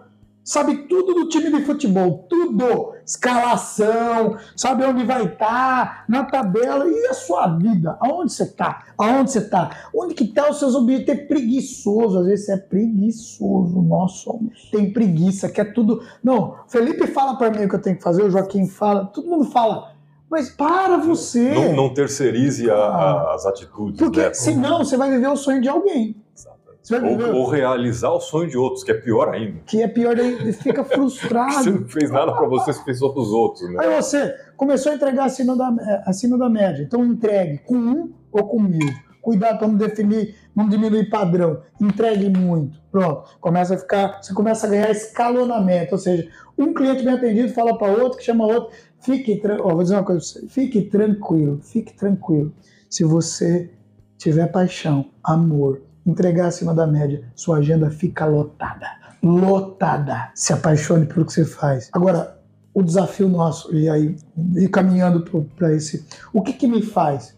Conecte com a sua tribo. Como? Comunicando-se. O que, que é comunicação? É vida. E o que, que é comunicação? Clareza. Eu vou fazer uma brincadeirinha assim. Felipe, fala o que eu faço. Só para nós ver o que, que comunicação não é. O que, que você faz aqui? O que você faz aqui? Devido às características eloquentes do mercado macronacional, eu tenho alta performance e grande desenvolvimento dos grandes players de mercado e o meu objetivo é levar um target, um double check absurdo na vida das pessoas. Beleza, Felipe? E o que você faz? Pronto. Eu não me comuniquei. Eu falei bonito. Nossa, Lindo. que bonito. Só não falou o que faz. Não traz clareza. Sabe o que é comunicação? É você falar de um jeito tão simples, tão simples, tão simples, que você que é aquele que está se comunicando, o receptor, quem está recebendo, entenda. Vamos lá, de novo, Felipe, por exemplo, para brincar aqui. O que que você faz, Joaquim? Eu ajudo as pessoas a organizarem seus sonhos, sair do ponto A, chegar no ponto B e realizar seus objetivos. Esse é o meu trabalho. Ajudar as pessoas a realizar seus sonhos. A pessoa que está do seu lado, ela tem que entender de forma simples, mas simples. Pode ver, os grandes oradores não eram complexos. Você pode pegar Obama, você pode pegar Luther King, você pode pegar Mandela. E aí vamos lá para o maior de todos, Jesus. Não falava complicado, simples. Simples. Comunicação é clareza. Clareza é simplicidade. Quanto mais simples você tiver, as pessoas vão se entender, vão te entender. Quando ela entender a sua comunicação e o que você faz, o que você quer, elas vão dizer gosto ou não gosto. Aí é uma escolha. Quando você fizer isso e trazer clareza, você vai criar uma comunidade. Uma comunidade dos que querem o que você quer. Porque você definiu o que você quer. Quando você criar essa comunidade, você vai ser o líder que vai mostrar como chegar lá. Então, o que eu quero? Então você tem que engajar, traga as pessoas para o seu mundo. Se você, vamos dar um exemplo aqui, ah, você é contador, começa a falar como contador, envolva as pessoas para o seu mundo. A PNL tem um pressuposto que diz: mapa não é território. Então as pessoas. Eu não conheço sobre, contabilidade, mas eu posso conhecer se alguém me falar de forma assim. Mas eu vou entrar no mundo do contador. Eu não conheço sobre. O que, que você gosta, Lucas? Oi? O que, que você. Cinema. Eu não sei muito de cinema, mas se o Lucas começar a me envolver, talvez eu me apaixone por cinema e queira investir num negócio de cinema. Mas a gente precisa apaixonar a nossa audiência por aquilo que fazemos. E isso é comunicação. Defina o que você quer, o que sua marca entrega, mas de forma simples. E o que você quer, que é sucesso. Comunique-se com a sua tribo. Às vezes está se comunicando com a tribo errada. Tem uma frase legal. É porque a assim, pessoa não sabe nem o que que ela quer de É aí. verdade. Para pessoa errada, você nunca vai ter valor. Pode fazer. Nossa! Mas eu vendo isso, é Olha, meu fantástico. Aí a pessoa fica assim, ó. Você tá direcionando pro público certo. Interessante. Para pessoa errada, você nunca tem. Agora, para pessoa certa, você faz isso. Quando você tava para o cliente errado. Você nunca vai ter valor, não vai ter preço, não vai conseguir pôr- colocar. Agora, para o cliente certo, você faz isso que o senhor fala assim: obrigado por você existir. Isso não é só pro negócio, Uma pra vida. vida. Para a vida. Para a vida. Mas você também precisa ser a pessoa certa para o outro. Né? Voltando uma troca, né? no nosso início. Sirva. Às vezes a minha esposa me ajuda a lavar banheiro. Não faço muito isso, não vou ser hipócrita. Mas sempre que posso. Às vezes eu tô vendo que ela tá cansada. São três filhos, uma casa para cuidar. Aí a gente às vezes quer ser faraó em casa, né? Cadê a minha comida? E a camisa tá passada. Cara, sai um pouquinho do seu mundinho. Olhe pro outro com empatia, com amor. E você vai ver que você nem vai precisar pedir. Naturalmente o outro vai começar a ter reciprocidade por você. Agora, às vezes eu quero ser, eu quero ó, uma, uma- uma outra metáfora que é legal. Às vezes eu quero sacar, mas eu não depositei. Eu quero que meu filho me respeite. Quero colher sem ter plantado. Exato, mas eu não brinco com ele. Só que eu quero. A filosofia diz sobre direitos e deveres. Eu só cobro o direito. Você tem que me respeitar como pai. Você tem que me respeitar. Você tem que tirar uma nota boa. Só que quando que ele tá pede pra brincar, é um, que é um direito, eu tô cansado. Eu tô vendo a televisão, meu time de futebol, Trabalhando. e às vezes eu falo assim, mas por que, que a gente trabalha? Pra ganhar dinheiro. Mas pra pôr num quadro, a gente justifica por historinha. Não, eu tô trabalhando, por isso que eu não brinco. Você trabalha pra quê? Pra ganhar dinheiro. Dinheiro pra quê? Cuidar da minha família. Mas o que você mesmo faz é cuidar da família. Olha que É, paradoxo. Você tocou num ponto aí que foi o, o episódio que foi ao ar ontem, porque esse episódio está sendo gravado e só vai daqui a alguns dias, né? É, Qual que foi o episódio ao ar ontem? Do Ellison. Ah, Do Ellison, não, semana passada, Ah, tá. desculpa. Então beleza. É, e ele, a gente conversou sobre investimentos e o assunto acabou saindo mais para uma parte filosófica do que investimentos propriamente dito. Ele fala assim, você quer dinheiro para quê? Porque o dinheiro, ele é um meio para você atingir alguma coisa, ele não é o fim. é isso aí. O que você vai fazer com aquele dinheiro? E se você não dá um destino pra ele, você vai gastar com qualquer coisa. Você vai gastar com qualquer coisa ou ele vai te consumir, você vai ser um avarento que vai morrer com dinheiro no bolso e, vai, e quem Não vai receber a herança vai torrar aquele dinheiro. Porque, porque também não gerou- o valor do Não, porque, não, porque gerou, às vezes gera tanta raiva na família, Ah. porque o avarento é assim, né? Ele só vai acumulando, acumulando, acumulando e ninguém pode usufruir. Aí quando o cara morre, a família já tá com tanta raiva daquele dinheiro que torra. Esbanja, lá não tem valor. É porque perdeu ele. É, eu, eu vi o. Acho que eu contei essa história pra você, né? Da filha de, uma, de um grande empresário da região, Não lembro. que a empresa teve uns problemas, não vou falar também não. E aí a, a filha acabou herdando a empresa, entrou pra empresa, tinha lá um carguinho, que era um negócio meio, meio nisso. O cara acumulou dinheiro e tinha um conflito ali com a família, né? É. A filha pagou um avião pra ficar transitando em cima da empresa uma faixa. "O Meu pai não me ama. Caraca, Então, tipo assim, quando você vê isso, você fala, cara, acabou. tá tudo fodido. A empresa vai quebrar. não serve pra nada. E quebrou. E às vezes, cara, a gente tá subindo um monte que não é nosso. É um monte que, é que a gente tava falando, né? O sucesso do outro. Não que você tá subindo aí. Ah, não, porque tá todo mundo fazendo evento e eu tenho que fazer também. Só foi no vácuo. Mas você acredita? Não, é que é, é cuidado com as modinhas. Talvez você, do seu jeito, com a estratégia que Deus colocou no seu coração, possa ter resultado. Mas aí, contar outra história. Vocês me permitem, gente? Claro. Claro. Vou contar um monte de história. Meus- Aqui é pra contar história. É, eu gosto, velho. Eu fui na escola, meus filhos estudam escola pública, até hoje. E tem, muito, tem muita escola boa, viu, gente? E aí, na creche, eu gostava de participar do grupo dos pais para saber qual é a metodologia, para estar lá com os professores, né? E aí, de fim de semana, eles chamavam a gente para ajudar a escola. Um dia, colocaram terra, o caminhão de terra descarregou na frente da creche e foi chamado os pais para poder levar a terra para fazer um canteiro do outro lado da creche. Pô, Baldear a terra. programão de sábado, uma coisa linda. Aí vai eu. Daí a diretora falou assim: pais, podem vir, mas venham com uma roupa velha. E eu procurei na minha, no meu guarda-roupa, eu não tinha uma calça velha. Não estava achando. Eu tinha um monte de calça nova que eu compro para os meus eventos, para os meus workshops. E eu achei uma calça velha. Peguei aquela calça velha e fui com ela. Naquele dia, para transportar terra, eu não precisava de calça nova, eu precisava de calça velha. Isso caiu uma ficha para mim. Calça velha, na minha e na sua vida, são aqueles aprendizados que nenhum curso deu e já nasceu com você, que é dom, é coisas que você aprendeu com seus avós, seus pais, que nenhum guru vai dar, que é só sua experiência de vida que te deu. E às vezes, com esse monte de informação, um monte de guru, um monte de livro, sabe o que a gente faz? A minha história não vale de nada. Os meus pais não me ensinaram nada. Eu abandono as minhas calças velhas, a minha história de vida, tudo aquilo que talvez era meu grande trunfo e vou buscando um monte de Aquilo calça que é o seu nova. diferencial de verdade, você Exato. deixou tudo pra trás. Talvez porque se compara diferenci- com o outro. talvez seu diferencial é falar cliente e as pessoas vão gostar.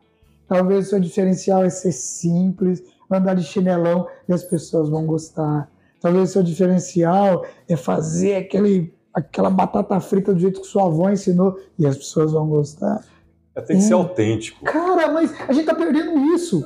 Com um monte de embalagem, a pessoa tá embalando tudo. Aí você fala, nossa, mais do mesmo. E as pessoas estão precisando de gente. Gente precisa de gente pra ser gente. Gente faz negócio com gente.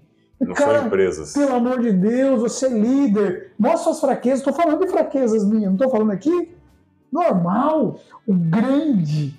Quem é resolvido emocionalmente, ele é totalmente vulnerável. Totalmente vulnerável. Ele não tem dificuldade de falar de seus erros. Ele não tem dificuldade de falar de suas fraquezas. Mas a gente vive magoado. O que é mágoa? Más águas. Eu tô com um monte de más águas dentro de mim.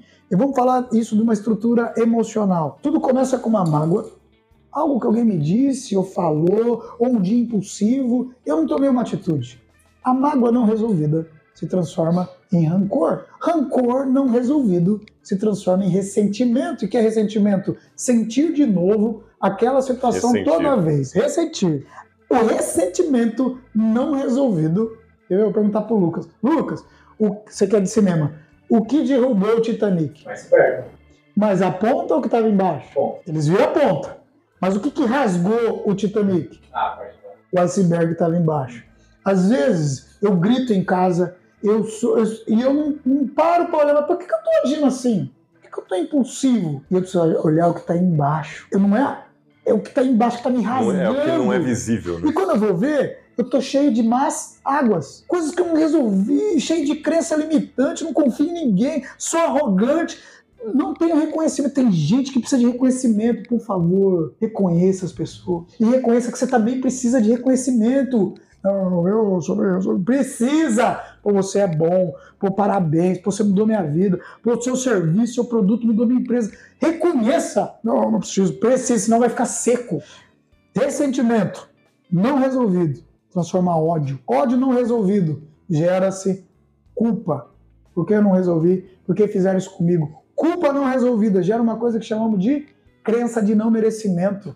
Tem oportunidades, não aproveito. Tem um casamento, eu devolvo. Porque dentro de mim, a minha crença, eu, eu não sou bom, eu sou culpado. Se eu sou culpado, eu já me condenei. Não recebo nada de bom que a vida dá. Tenho grandes oportunidades, um casamento maravilhoso. Me auto-saboto para afastar. Tenho grandes amigos, me afasto de amigos. Tem pessoas maravilhosas, me afasto dos meus filhos. Meus filhos são maravilhosos. Dou um jeito de ver coisa ruim neles.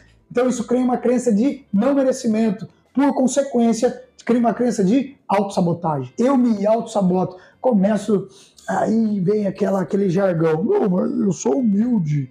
E aí eu bato em mim, falo mal de mim. Isso não é humildade, não, meu querido. Isso é baixa autoestima. Isso não é humildade. Eu não valho nada, porque ninguém vale nada, né? Se Não, você não se dá valor, imagina os Querido. outros vão, vão poder dar. Você é imagem e semelhança de Deus. A Bíblia diz isso. Em Gênesis, criou Deus a imagem e semelhança. A imagem e semelhança criou Deus. Se lá do céu, eu vejo assim, que Deus nos vê como uma grande casa de vidro. Todo dia ele manda um anjo para lustrar.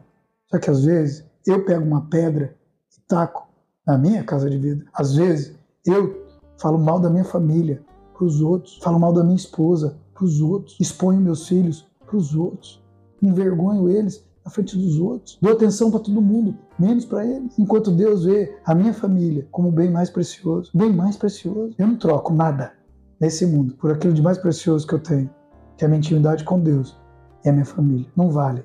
Nenhum sucesso vale você perder sua família. Nenhum sucesso vale. Mas a gente vive dias que conta de banco, vai, vai, investimento, vai, vamos lá, LCI, LCA, eu faço isso também, tá, gente? LCI, LCA, vamos ver, bolsa de valor, tá bom, querido, você pode desligar tudo isso aí e dar um pouquinho de atenção pro seu bem mais precioso, porque um dia você pode perder? Será que você tá olhando para eles? O que de fato é valor para você? O que, que de fato tem valor para você? E os nossos valores, eles estão distorcidos. É o evento que pede um evento maior, a casa pede uma casa maior, o ca... e não tem fim, não vai ter fim. Porque a pessoa está se comparando com outros e Não, quer é alcançar aquilo, não sabe nem porquê. É o status, é mostrar para os outros. Comprar uma coisa que você não quer para mostrar para pessoas que você não gosta. Ostentação. Né? Para mostrar aquilo que você não é também. Para mostrar que você não é. gastar o que não tem para comprar o que você não precisa, vai impressionar pessoas que Você nem Você conhece. não gosta. nem conhecem. né? Então, quando a gente define os nossos valores, a gente conhece a nossa identidade. E aí a gente pode ir para o mundo corporativo sem medo de errar. Como que eu não erro? Como que eu não erro como líder? Como que eu não erro? Primeiro, cumpra o que você prometeu. A gente está falando de marca, eu vou dizer assim, ó, seu nome vale mais do que qualquer coisa. Gente, vocês vivem isso, eu vivo isso. É, Às vezes, você não tem dinheiro. Você, ó, olha que legal. vou honrar meu nome, não posso deixar não- meu nome sujo. Exato. Você não precisa de dinheiro para ter sucesso. Quer ver? Vou provar. Você não precisa de dinheiro para ter sucesso. Quer ver?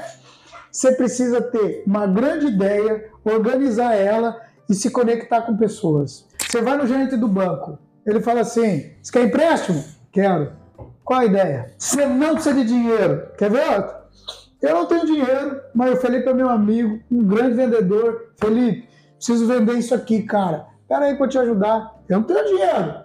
Aí sabe o que as pessoas falam? Eu não tenho dinheiro para começar. Eu, você, não, você não organizou sua ideia. Porque se você organizar de, de uma forma clara, você, você tem Sebrae, você tem um monte. Vamos falar de Sebrae, né? Você está falando um negócio aí de é, ideias organizadas, né? É, isso Napoleão Hill fala né, no livro dele, num dos livros dele, que é, que é um dos princípios, é uma das 16 leis do. Do triunfo. Do, do triunfo, é.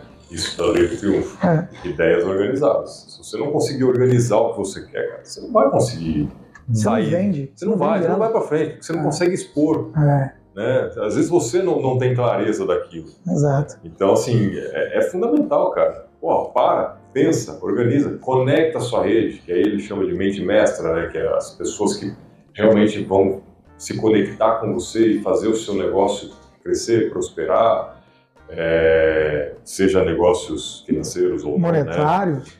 Né? É, às vezes por questões de, de, de negócios, aí não, não, não seria negócios propriamente dito, mas ajudar as outras pessoas, porque eu quero criar uma entidade aqui para ajudar alguém, ou, ou, trazer pessoas que possam contribuir com isso, efetivamente não que queiram levar vantagem, como que elas vão me ajudar a fazer isso acontecer. Né? Então, assim, cada um no seu sucesso, né? Isso faz parte. É, mas, se você não sabe o que você quer, qualquer lugar, qualquer lugar serve. E é um clichêzão que quando é pega um a gente, né, e o pessoal fica, ah, é oh. Mas é o que eu falo, o óbvio precisa ser dito. O óbvio precisa ser dito. E de tão óbvio, né?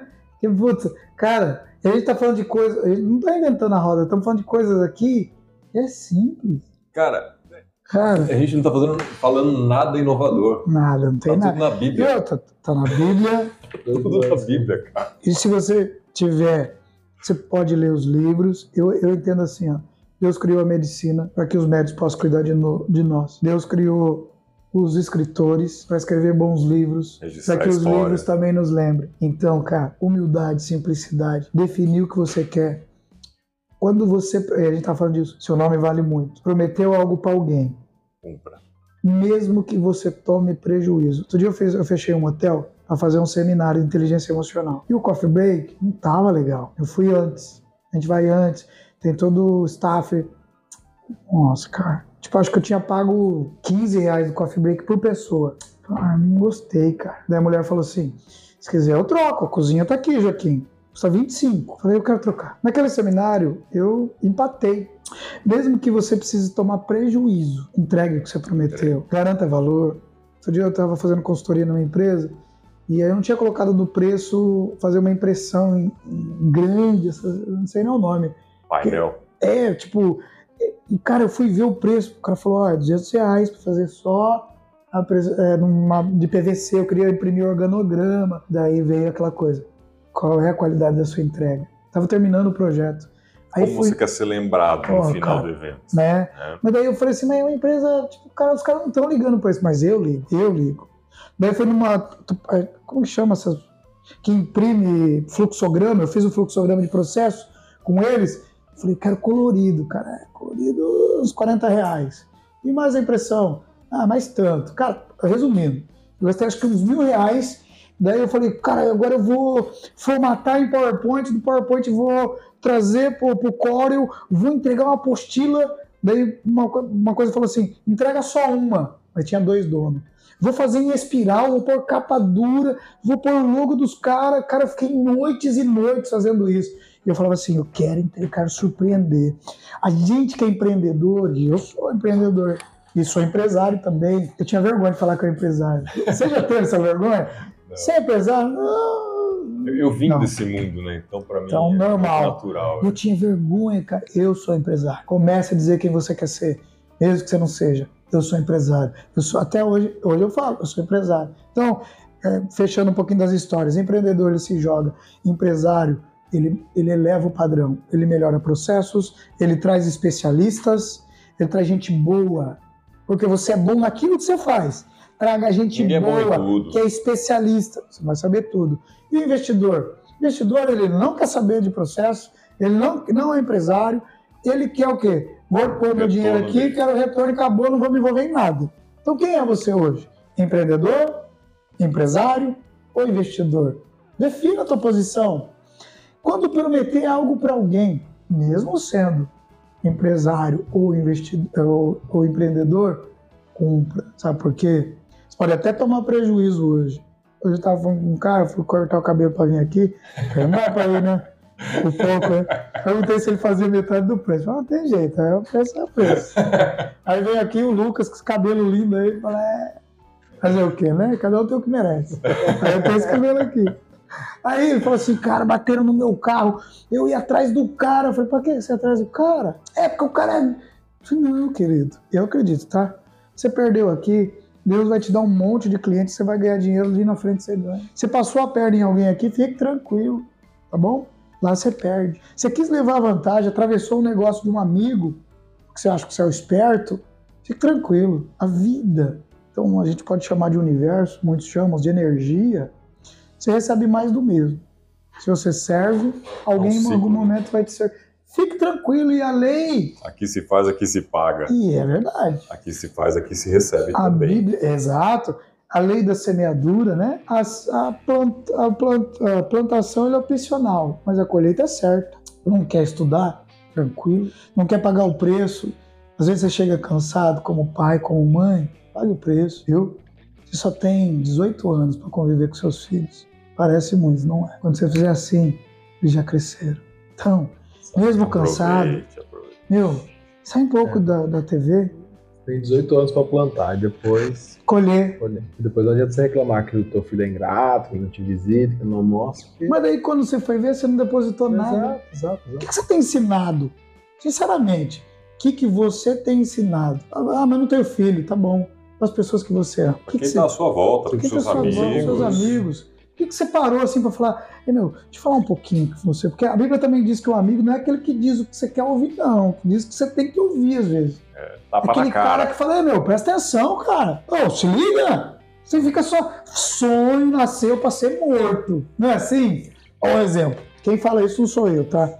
É um grande palestrante que a gente precisa dar honra quem tem honra chamado Professor Nelson. É um cara sensacional. Ele fala assim: sonho é assim, ó.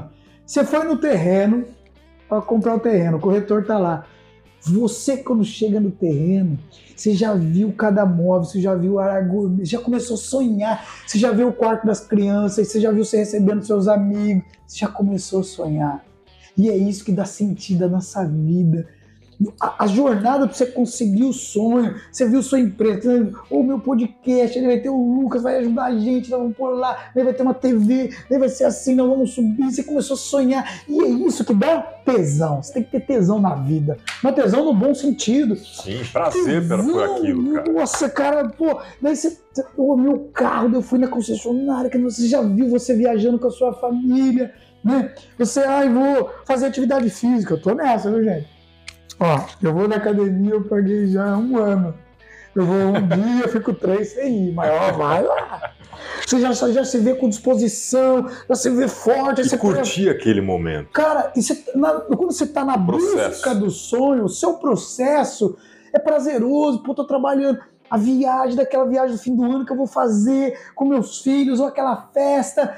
Então, você vive o sonho antes mesmo de acontecer. É? Não, e, e, isso que você está falando, inclusive, é, é, tem, tem diversos casos, em diversos livros, inclusive na, na, no dos livros do Napoleão Hill. Né? Se você não se visualiza ali, você não vai alcançar lá. Você não vai chegar lá. É. E nem vai criar situações. Não, exatamente. E nem vai ter a cuidade sensorial para chegar. Porque isso também é uma questão de, pô, eu sei onde eu quero chegar, eu estou me visualizando, né? Então daqui, a Meta Smart, ela tem prazo de, de tem conclusão, né? Tem que ter. É, volta lá no episódio, como eu já disse, né? É. Mas assim, pô, eu estou me vendo lá, pô, daqui dois anos, vamos fazer um exemplo geral que eu quero, tá com o carro tal, da cor tal, com roda tal, o carro é assim, assim, eu estou me vendo dirigindo pela estrada, indo fazer uma viagem com minha família. É isso aí. Né? Isso é tão Você está se visualizando, cara. Isso é você mentaliza forte. aquilo todo É. dia. É. né? Tem um processo. Você, você escreve isso e lê aquilo É. três vezes por dia, É. fala em voz alta, né? É isso aí. Tem várias metodologias aí para isso. É, e aí, por quê? Porque aquilo interioriza em você. É. né? E aí, tudo que acontece na sua vida, você linka com aquilo. É. E aquilo que não é bom, que vai te atrapalhar, tirar daquele foco, Hum. você começa a falar não. É. Aí vem o livro do Elimina essencialismo. as, as. Aquilo que você enxerga que, pô, isso aqui vai facilitar para que eu consiga chegar lá, às É. vezes até antes do prazo. Que, peraí, deixa eu estudar essa oportunidade aqui, né? Porque seu foco está ali. É, Agora, se você não tem foco, você está com sua lente aberta em grande angular aqui, pegando todo o cenário, é. pô, peraí, não, eu só preciso focar ali naquele ponto, porque é ali que eu preciso ler. É aquilo que está escrito que eu preciso fazer. Quais, quais o conteúdo você vai buscar, quais pessoas tem que se conectar, o que, que Ah, você a precisa rede de fazer. contatos é fundamental. Fundamental. Eu falo muito isso, né? Melhor do que saber é saber quem sabe. Exa- É aquela coisa. Eu não preciso ter, ter iate. Preciso ter um amigo que tem iate. É a melhor coisa do mundo. É? Até Oxi, porque, os benefícios. é, até porque para só que, manter um- cara, um iate desse é Como é que você vai ter amigo? Você precisa ser agradável.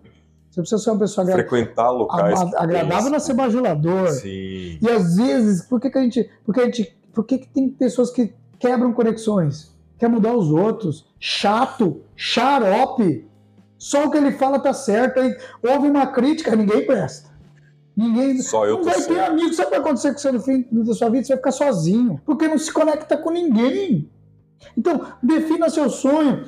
Tenha cuidado. Outra coisa que ele estava falando, estava pensando aqui. Sabe o que é legal também na busca dos nossos sonhos? Você ter referências. Ou seja, quem chegou onde eu quero chegar? Então, o que, que, você, que, que você quer fazer? É, vamos lá dar exemplo. Você quer ter uma empresa de bolo? Quem no seu mercado é o melhor? Vá no melhor. Quem é? Agora, o que, que ele faz? Por que, que ele é o melhor? E aí você cria o quê? Uma referência. Vou buscar. Vou buscar. Estudar. Quem que é o melhor? É o que a gente chama de modelagem. Então você vai fazer. Se aquela pessoa chegou no sucesso, você vai. É muito mais fácil, mas para isso tem que ter humildade. Se ela chegou, ela já estudou, já leu muito. Então vá em cursos, vá em treinamentos, esteja em lugares onde uma pessoa que quer o que você quer tá lá. Então vai lá e como que você E chegou? pare de dizer que foi sorte. Nossa, ela deu sorte, Ai, ela chegou cara. ali. Ah, Quantos mas anos aí- ela levou para ter sorte de chegar ali? Quanto que ela já não batalhou? É. Né? Você contou sua história aqui no começo, É. pô. Foi da noite pro dia que você virou coach? E- e Não foi, E cara. não contei para ser melancólico, porque eu tenho prazer e orgulho. Quando eu fui me formar, que eu entrei, que eu vi a minha heroína, a mulher mais maravilhosa, mais linda da minha vida, minha mãe, Dona Enaura Vieira de Mello, minha mãe. Quando eu vi ela na plateia eu pegando canudo, quando eu entrei no salão, assim, naquele salão de formatura, eu tenho essa foto, às vezes eu deixo lá para mim não esquecer. Eu vi a minha veinha, que pesou 48 quilos, que não comia marmitex. Falei, mãe, é pela senhora. Todas as vezes que eu tenho oportunidade, eu vou na casa dela, às vezes eu vou pra ficar assistindo televisão com ela. Ela tem 74 anos. Mas o tempo que eu tenho, minha mãe é brava. É brava. Mas sabe o que eu aprendi? Parei de querer mudá-la. Às vezes os filhos querem mudar os seus pais como se eles fossem burros, como se eles não têm história de vida, como se eles não soubessem nada. Esquece de honrá-los. Honre pai e mãe. Eu parei de querer mudar minha mãe, cara. Eu era um cara que eu queria dizer, eu fazia um monte de curso, como se a sabedoria dela, como se a minha, se eu fosse o cara. Você mais. Cara, às vezes eu vou lá como um arrozinho, feijão, ela faz um ovinho e a gente come. Cara, e é tão bom. Vale mais do que qualquer restaurante. E aí, cara, quando eu vi ela entrando lá, que eu vi a minha mãe junto comigo, e ela estando alegre, ela tendo orgulho do filho, cara, vale. Por que você faz o que você faz? Pra quem você. Não é só pra você, não é. Às vezes tem aquela época que você tá cansado, daí eu olho pros meus filhos que estão aqui, daí eu, eu falo assim: não é só por mim. Eu não posso ser bunda mole, eu não posso ser mentiroso, eu não posso vacilar com meus clientes. Porque eu não estou fazendo por mim. Quando eu casei, eu não tinha dinheiro para casar. Eu usava aquelas alianças do Xing Ling, você compra de lata. Você, dois meses depois você lava muita louça, acabou. É. E eu indo meus clientes, eu sou coach, não posso mostrar que eu uso. Eu ficava comprando um Comprar monte. um monte dele. Aí eu, aí eu, é, eu, eu comecei na igreja, eu falava assim, eu falava assim, eu vou na igreja. Se esses pastores começarem a falar pra mim para de beber, eu tocava samba, eu fui músico de samba. Ah, é? Eu toquei seis anos, cara, na noite. E eu falava assim, e se falar pra eu parar de tocar meu pagode e o samba, eu não volto mais. Ninguém falou. E eu fui sendo, cara, eu fui ficando apaixonado por Cristo. Apaixonado. Um dia eu falei, ah, meu, acho que eu vou parar de beber. Mas por mim, que eu quero. Que é aquela coisa, se aproxime da luz, naturalmente coisa errada. O ambiente te leva Puta, a isso. eu, né? eu falava uns nomes feios pra minha mãe, cara, dá até vergonha. Eu, marido, dentro de casa, era um marido ausente, cara. Só quero saber de gandaia. Um pai ausente. Aí eu fui conhecendo esse cara que falava assim: ame sua família, ame quem você é, seja honesto, respeite os outros, não queira mudar ninguém. Mateus está escrito isso, cuidado em querer impor. Se alguém come carne e você não come, não quer impor que, que, que não comer carne é bom. Respeite-o como ele é. É. Seja amigo dos seus amigos como eles são. E aí eu fui mudando, fui mudando, fui mudando.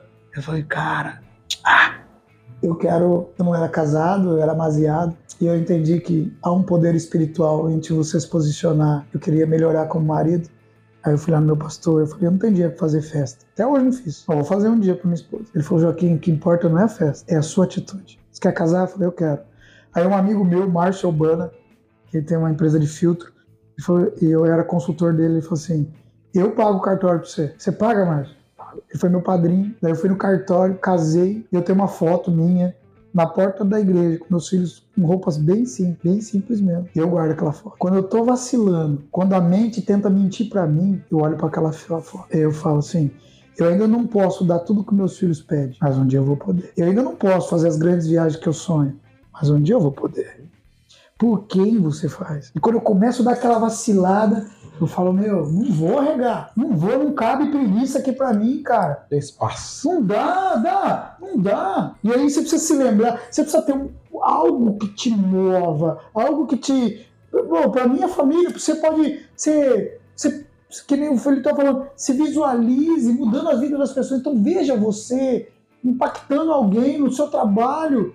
A tatuagem, ó, tatuagem. Cara, se a sua tatuagem vai alegrar o dia de alguém, se você tem um salão de beleza, você não oferece corte de cabelo, você cuida das pessoas. Uhum. As mulheres vão no salão, um homem, pra ter um momento gostoso, realmente. Pra mexer com a autoestima da pessoa. Poxa vida, então você alegra a vida de alguém. Ah, mas tem uma mecânica. Cara, você resolve o problema de alguém de circular pra lá e pra cá.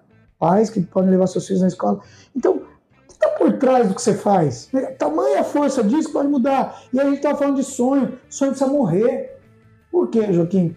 Quanto mais você demora para realizar seu sonho, mais frustrado você fica. Mais, puta, não acontece. Então vai, corre atrás. E aí eu quero fechar minha fala aqui para também a gente conversar, que eu tô falando bastante, eu gosto. A Bíblia traz uma história apaixonante, história de Malcolm. Já viu essa história? Hum. Já viu? Nossa, por nome não tô lembrando. Malcolm. Malcolm, é, quando João está escrevendo no- que Jesus está no Getsemane, Jesus vai ser preso. Getsemane é um lugar de esmagamento. Se você vai em Israel, você entende que o Getsemane é onde ficavam as oliveiras. E ali as oliveiras eram esmagadas. E a boa, a boa azeite de oliva, ele é esmagado várias vezes. Nós somos um ser que tem um corpo, alma e mente. As nossas emoções estão na alma. É, Corpo, alma e espírito. Nossas emoções estão na alma. A alma é, é emocional. O espírito é livre. Napoleão Hill diz isso. A fé é aquela voz que você ouve que não conhece o que é impossível, não tem limitação. A fé é livre. Você ter um milhão ou ter 10 milhões, é sua fé que diz que você vai ter. Você ter grandes negócios ou não ter, é você que determina. Malcolm, então, tem um sonho. Um sonho de ser sumo sacerdote. Jesus está prestes a ser preso no Getsemane, lugar de esmagamento. Jesus, então, esmaga a sua alma. Ele entrega a alma. Tem momentos da nossa vida que nós vamos estar com gente. Tem momentos da nossa vida que nós precisamos de solitude, que ninguém vai dizer o que fazer. É nós e Deus, só. Jesus está nesse momento de solitude e ele faz uma oração. Ele treme. A ciência já, já diz que é possível alguém suar sangue, como está escrito na Bíblia, já é provado.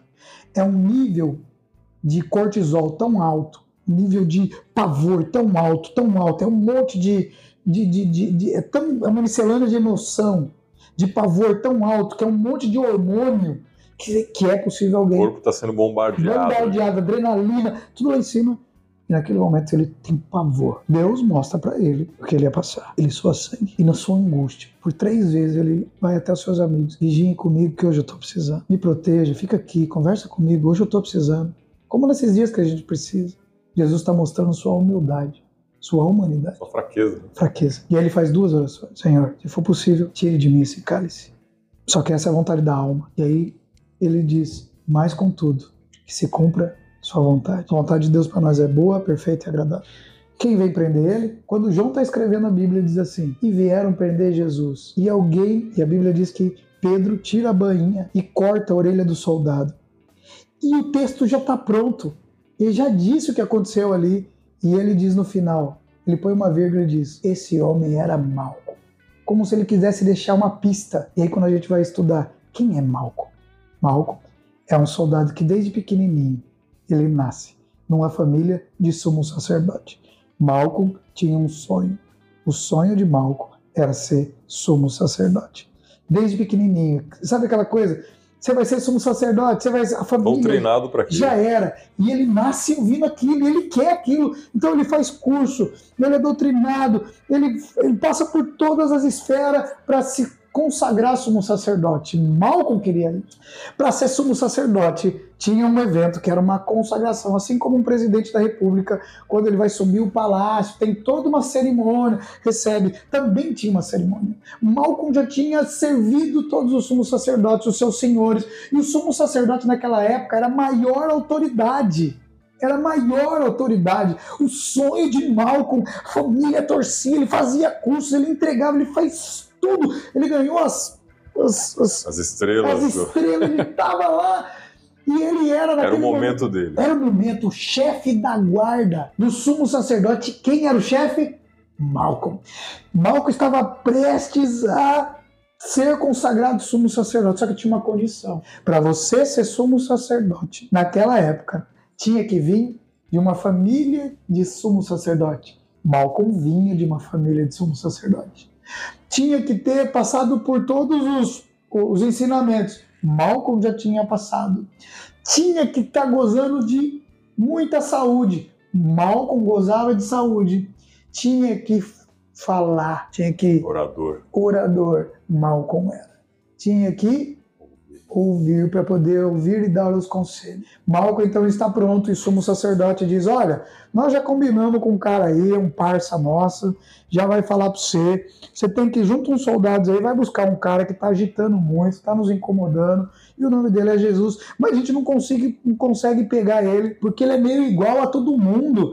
Então, assim, ele vai dar a dica, a hora que ele der a dica, você dá a voz de prisão e você traz ele para nós.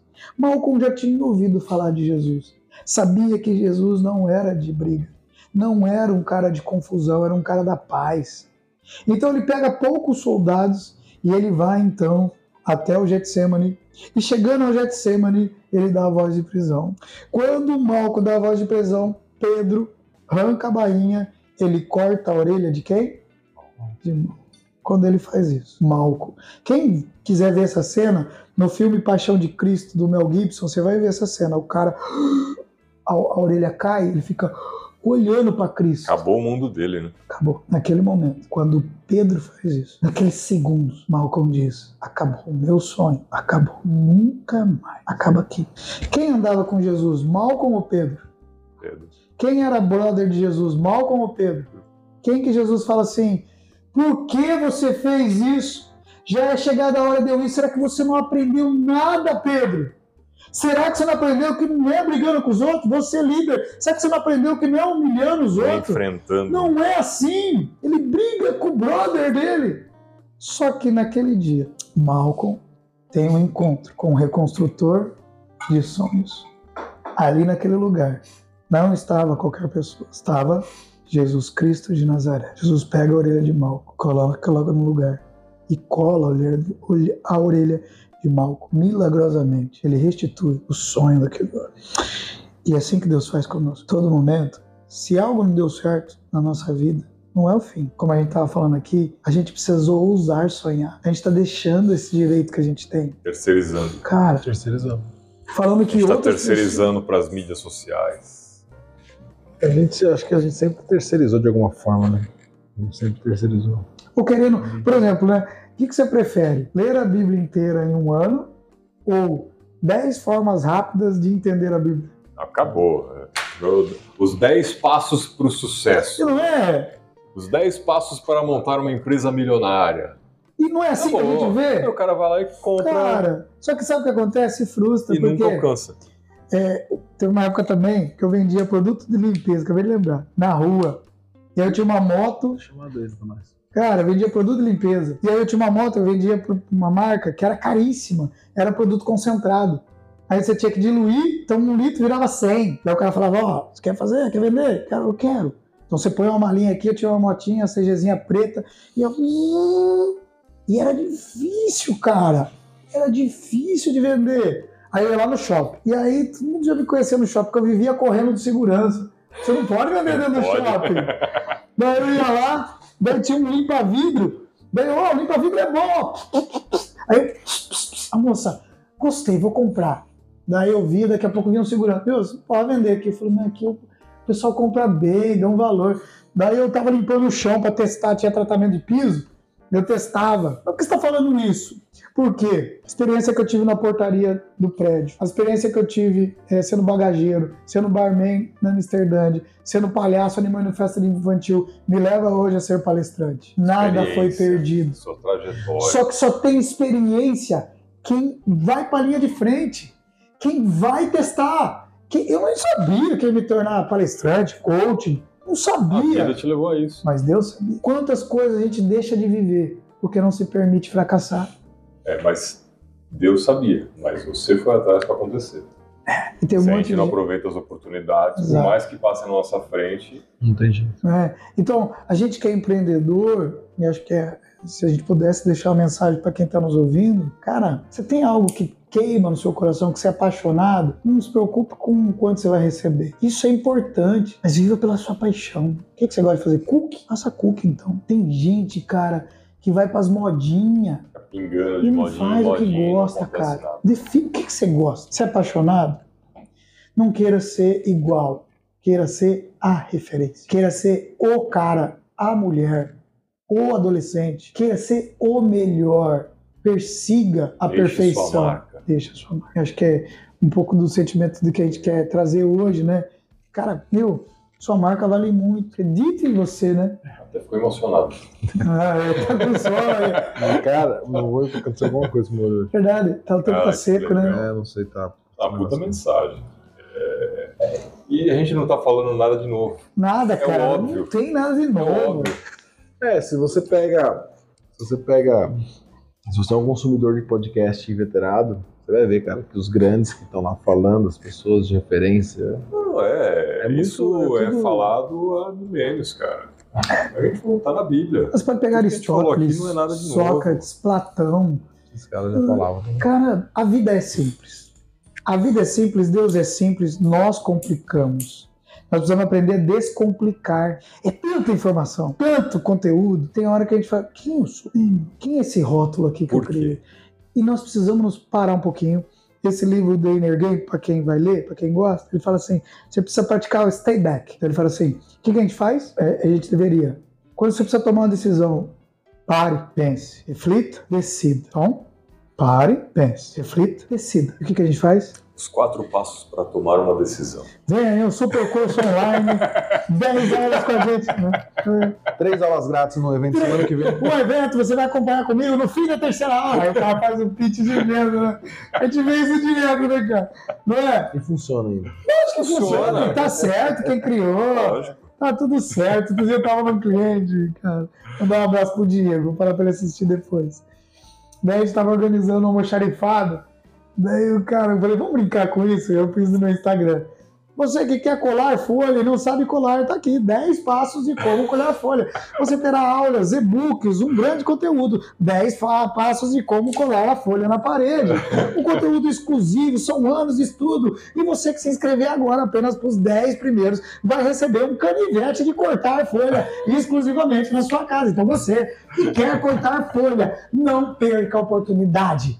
Você quer o melhor, ser um grande colador de folha. Ao aprender isso, você vai aprender como colar folha com seus filhos. Aprenda como colar folhas na sua empresa, no seu negócio. Você se tornará um grande colador Ou de folhas. especialista em Ou colar especialista em várias, a gente ficou brincando, cara. A gente vê isso aí, né, cara? Funciona? Eu acho que funciona. Eu acho que se a gente fizesse esse corte postar, a gente acha um inscrito Ah. pra colar folha. Não é, cara? Gente, Pô, legal demais, esse cara. foi demais, né, cara? Acho que tem conteúdo aí pra uma galera testar e. É, Eu espero que vocês tenham ficado até o final aí, porque é, e eu estou encerrando aqui com dor no coração, porque a gente costuma ficar num episódio aí de uma hora, já deve estar com duas quase Duas aí. horas. Mas, né, Ah, batemos não, não deu pra parar, porque, cara, Pô, Que você- muito bom, cara. você mandou muito bem, cara. É Deus, né, cara? A gente Inspira. começou. E eu acho que. É o que eu falei logo no início, né? Histórias inspiram as pessoas. E, É. e é, isso fala no óbvio, cara. A É, sua história, é, ela tem as suas particularidades, como todos têm a sua. mas é a história de vida de boa parte das De pessoas, cara. Ah, A gente já trouxe outras pessoas muito. aqui também que vieram do nada, cara. É, a Alessandra, Alessandra né, que é a história nossa assim, mais emocionante, nossa, assim, de- do, do começo lá. Ela morava, assim, no, no sítio de Piracicaba mesmo, longe, nem sei que bairro, que é um bairro que eu nunca tinha ouvido É, falar dela que ela desse. contar a história pra gente. E o sonho dela era ter um cavalo. Ela tem uma, hoje ela tem, uma, tem um cavalo, ela compete, ela tem uma loja de acessórios para cavalo, mas ela não tinha, a mãe dela não tinha como pagar, comprar um cavalo para ela. Morava no sítio assim de precisar plantar o que vai comer. E ela foi, pouquinhos, fazia vassoura, aí conseguiu lá um dinheirinho, pagou umas aulas de cavalo, aí foi. Foi crescendo, cara. Né? Depois eu mando pra você depois Ah, eu quero episódio pra você saber. conhecer a história dela, é muito É bacana. muito fantástico. Então. E a gente gravou o episódio dela no espaço dela, na loja dela lá. Que Já legal, Tava velho. completando um ano, né? olha, E, e é isso, cara. As pessoas, muitos dos empreendedores, né, eles vieram realmente do nada, assim como você está contando. A minha história é diferente. Eu venho de uma família bem sucedida. Meu pai sempre teve empresa, trabalhei com ele, mas também teve os altos e baixos. não minimiza a sua história. Exatamente Isso aí. as dificuldades acontecem, né? momentos de mercado distintos, decisões erradas, Ah, todo mundo passa por isso. né? Então, é, você Faz que parte do. já, já empreendeu, tem seu negócio, né? Você- tenho certeza que você se identificou com muitas das histórias que a gente já contou aqui no- nos episódios que passaram. é, E se você ainda não passou por isso, é porque você ainda não empreendeu. é verdade. Mas dentro dos- da sua vida, alguma coisa foi similar, né? ou muita coisa foi similar. Uma das ordens que, que a gente mais vê na Bíblia. Ó, outro livro, tá? Sem medo de viver. Outro livro, a Bíblia. É, a Bíblia, se quem puder, eu sou suspeito, mas se você quiser aprender sobre medo, tem um livro maravilhoso chamado Sem Medo de Viver, de Max Lucado. É um escritor fantástico, é, best-seller, então, e ele fala isso. E ele fala nesse livro o quê? Eu vou, vou entregar para vocês aqui. É, a ordem que Jesus mais dá na Bíblia, a- que aparece, é não tenha medo. A ordem mais dada por ele é não tenha. Não é uma ordem, é um pedido. Não tenha medo. Então, assim, não tenha medo. Não tenha medo de ser você. Não tenha medo de arriscar. Não tenha medo de errar, porque é errando que você cresce. Não tenha medo de se frustrar. Não tenha medo de é, falar a sua verdade às pessoas com respeito. Mas fala. Então, não tenha medo. Então, gente, obrigado, viu? Coração. Cara, a gente que agradece cara, mesmo. isso que foi- Nossa. foi É fantástico, é muita reflexão, cara. Traz muito conteúdo que a gente fica de boa. É, a gente gosta de ouvir, a gente gosta de falar, não. Verdade? Fica aqui de boa, só Eu curtir. gosto de falar. Porque é muito. É muito Não, e esse aqui vai ser só o eu que primeiro episódio de muitos aqui com o Meu Joaquim. Deus, quero cara, ver mais vezes. Eu acho que agora a gente precisa Tem muito conteúdo legal aí pra. É, pegar alguns episódios, alguns convidados que já passaram por aqui, a gente precisa trazer de novo também pra Um Remember. fazer alguma- alguns É, pontos. Porque assim, você- é o, Evolui, né? evolui e assim. É o nome da minha empresa, viu, gente? Evoluz. Evolui, é verdade. É, Ah, que legal. Aliás, fale um pouquinho da empresa, como o pessoal te encontra. sim, cara. Depois a gente pode deixar na- nas É, redes. depois a gente né? coloca tudo na descrição. Isso, Sim, tem sim. lá meu, meu portfólio. Minha empresa é focada em treinamento e desenvolvimento hum- humano. Então, minha paixão é o seminário de inteligência emocional. Tenho um sonho ainda de fechar um hotel de um dia inteiro. Tô indo para isso. Uma metodologia que eu Conte com a amo. gente. eu, eu aceito ajuda. Né? Meu seminário é um seminário que é uma paixão minha, eu venho trabalhando nele há anos. né? Meus filhos me ajudam a fazer as apostilas até hoje, Olha só. né? me ajudam a fazer os crachá, ficam lá. Minha esposa faz o coffee break, a família tá tudo junto. Ah. Tem treinamento de liderança, workshop chamado Team Coach, que é aquele que a gente falou. São 12 semanas comigo, aprendendo sobre liderança, modelos de liderança. Tem criação de valor, que é um EAD que eu vou lançar, que é finanças pessoais para casais. Então são cinco aulas, tudo em EAD, com ferramenta, com conteúdo. Cara, ministro consultoria para empresas, gestão organizacional e planejamento estratégico. Amo da palestra, se quiser palestra, conte comigo. É isso. E amo ser filho de Deus e levar ele para as pessoas. Amém. Obrigado. Joaquim, gente. É a gente que agradece, cara. O público aí com certeza que tá a Deus. assistindo, É, tá tem acompanhando aí. conteúdo pra uma galera aí que, tá, Que é a proposta. É isso aí. Tá querendo empreender, tá precisando daquele impulsinho, assiste os Tomar uns tapas na aí, cara. toma uns tapas também de vez em quando. Conte com a gente. Vou, vou lançar um desafio tapa. aqui para nós.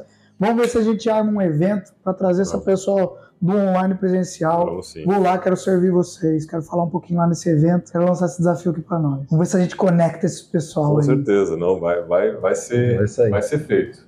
É. É, e mais uma vez, muito obrigado. glória a cara. Deus, viu? Agradeço muito a Deus. conteúdo muito bom. Coloca- Espero que você tenha aproveitado. A reassiste, porque é muita coisa para pegar num Bastante, dia só, é. numa, numa assistida só, né? Luquinha, bota os livros também na descrição, todos os Ah, é. de, de mandar meu Vamos, Insta vamos aí. montar uma livraria e vender os livros aí. É, ver também. como a gente ganha dinheiro pra indicar lá. Meu Instagram, arroba Joaquim Vieira Coach. Eu tenho um canal lá no YouTube, tô começando. a- Legal. Mas Joaquim Vieira tá lá. Evolus Treinamentos tá no meu YouTube. Estou preparando meu site, joaquimvieira.com.br. Acho que daqui uns dois meses também vamos subir. Lá eu vou pôr um monte de reflexões, com imagem, com conteúdo, tudo gratuito pro pessoal aí. Não há propósito maior que o servir. Servir. né? O mestre nos ensinou. É, e, e volta lá também, assiste o episódio do, do Monge Executivo, que também Olha conta um pouquinho. Gente, aproveita isso, viu? Aproveita, porque assim, nós não somos grandes especialistas, mas a gente compartilha aquilo que a gente tem. É, e o legal E- também é que vocês que estão assistindo que é da região são empresários, são empreendedores que estão próximos. É muito fácil você ter o acesso. É diferente de você ver um, um podcast do Famoso. Flávio né? Augusto. Pô, legal a história do Flávio Augusto, mas cara eu não tem consigo, eu consigo tomar um 3 café com o milhões de Flávio Augusto. seguidores. Exato. É. Vamos tomar um café. Mas aqui, ó, pô, quero tomar, contato. trocar uma ideia com o Joaquim assim, presencial. É isso aí. Não, é muito mais acessível pra vocês, cara. E quero agradecer porque a gente sente essa energia aqui, ó. A gente tá aqui. Ô, Lucas, dá um oi aqui, Lucas. É. gente, vocês precisam conhecer o Lucas, vamos pôr o Instagram dele aí pra vocês. Nada a gente constrói sozinho. A gente precisa aprender a Com ter certeza. gratidão pra quem tá nos bastidores, pra quem nos apoia. Então, Lucas, obrigado também. E a gente sente essa energia, esse desejo de honrar, de levar conteúdo pra vocês. Vejam não só esse, mas outros conteúdos. É para vocês que estão vendo a televisão passar aqui, né? Essas aqui são empresas, empresários que passaram. Não, que passaram. É? Os que passaram, São- a gente faz essa troca. Eles, São pessoas que vieram bater um A papo gente aqui coloca com, aqui o Store Talks, cara. Ah, olha E aí, Deus. Né, eles Então eu vou, vou pedir para você encaminhar o seu logo aí, que vai entrar na fila aí também. Isso dá uma sorte, como dizia São pessoas que participaram aqui com a gente. Então você que está vendo essas marcas aí, conhece algum deles, não conhece, quer conhecer, tem aí nos episódios, Tem uma os buscada aí. episódios. São vários papos aí muito engrandecedores. E eu falo que assim, eu e o Cleiton, a gente começou a fazer o Store Talks porque a gente sentava com os amigos, outros empresários e eu tô com dificuldade nisso, a gente vai tentando ajudar a pessoa, né, com um pouco da nossa experiência, e a gente acabava a conversa a gente, precisa gravar essas, essas conversas nossas, cara, pô, disponibilizar isso pro público, tem muita coisa É, bacana. tem. E ficava assim, fizemos isso diversas vezes, até que um dia eu sentei pra Vamos vamos começar a gravar.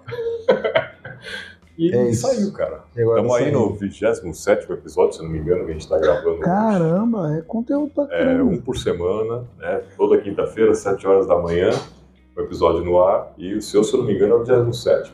Que legal. Vou até anotar que é o parte aí. 27. Mas depois eu te confirmo, né? Eu tenho certeza. A gente tem 25 vídeos postados, tô aqui na página, É, vem? mas esse, eu- então é o 28 então. Então, mesmo oitavo, tem dois já. Tem já dois nem na sei onde frente gravado, Que né? dia é hoje? É, mano. Tem dois na frente gravados. Então o seu é o 28 episódio que a gente tá gravando. Tá, entendi. É, postado só eu mesmo. E fico muito grato pela sua presença, mas Eu com certeza a gente vai gravar, gravar mais e vamos fazer o, Eu o quero. evento acontecer. Vamos. Em nome de Jesus. Curiosidade aleatória. Esse final de mês agora vai fazer seis meses. Olha, seis Vamos meses. fazer um evento, cara. Vamos, né? a gente Eu vai amo. fazer sim.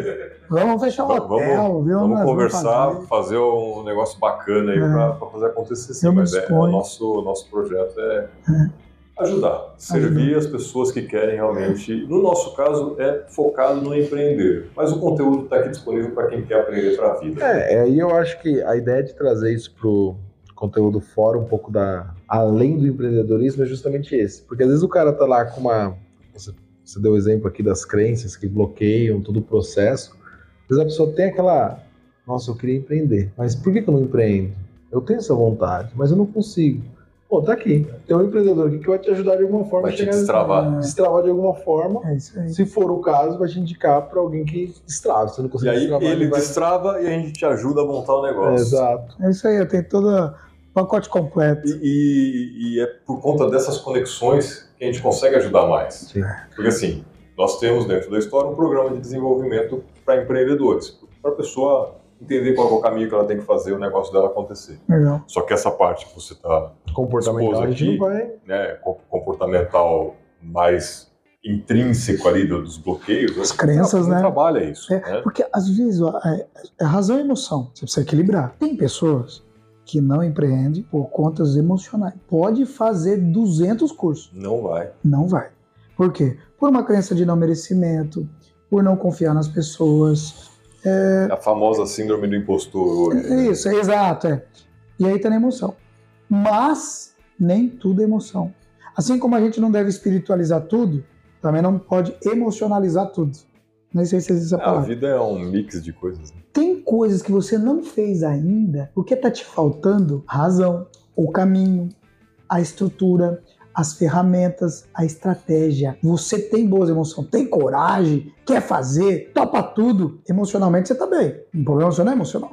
Mas falta a razão. É normalmente aqueles caras super empolgados, mas que começa e não termina nada, não são acabativos. Sim. Começa muita coisa, tá sempre começando, mas não acaba nada. Então, aí vem o quê? Você dá razão. Ó, parou. Vamos lá. Qual é a estrutura? O que você quer fazer? Qual é o teu público-alvo? Qual é o teu nicho? Qual é o teu, branding? O que, que nós vamos fazer? Aí você precisa trazer o quê? Especialistas. E te organize o caminho. E aí, quando você tiver razão, você vai acalmar. So- somente diz, calmei. Agora vamos, porque você está equilibrado entre razão e emoção. Às vezes o cara tem, sabe tudo, leu E tudo, flui, né? e não vai. Aí é emoção. E, cara, o que nos faz decidir? As emoções. Mas muito da falta de tomada de decisão do empreendedor. É racional. Falta de estruturação. E traz medo. Quer concluir mais alguma Tá coisa? Tudo certo. Então tá. Só pra vocês. Aí o editor se vira. lá. Pessoal, a gente vai com esse virar aí que o cartão tá. Então, para você que ficou até o final, não esqueça de deixar seu like, deixar um comentário, entre em contato aqui, siga as redes sociais aí do Joaquim e compartilhe esse conteúdo. Eu tenho certeza que alguém que você conhece precisa receber essa informação. E semana que vem tem mais, Cleiton? Semana que vem tem mais. Semana que vem tem mais, gente. Valeu. Valeu. Obrigado. Beijo.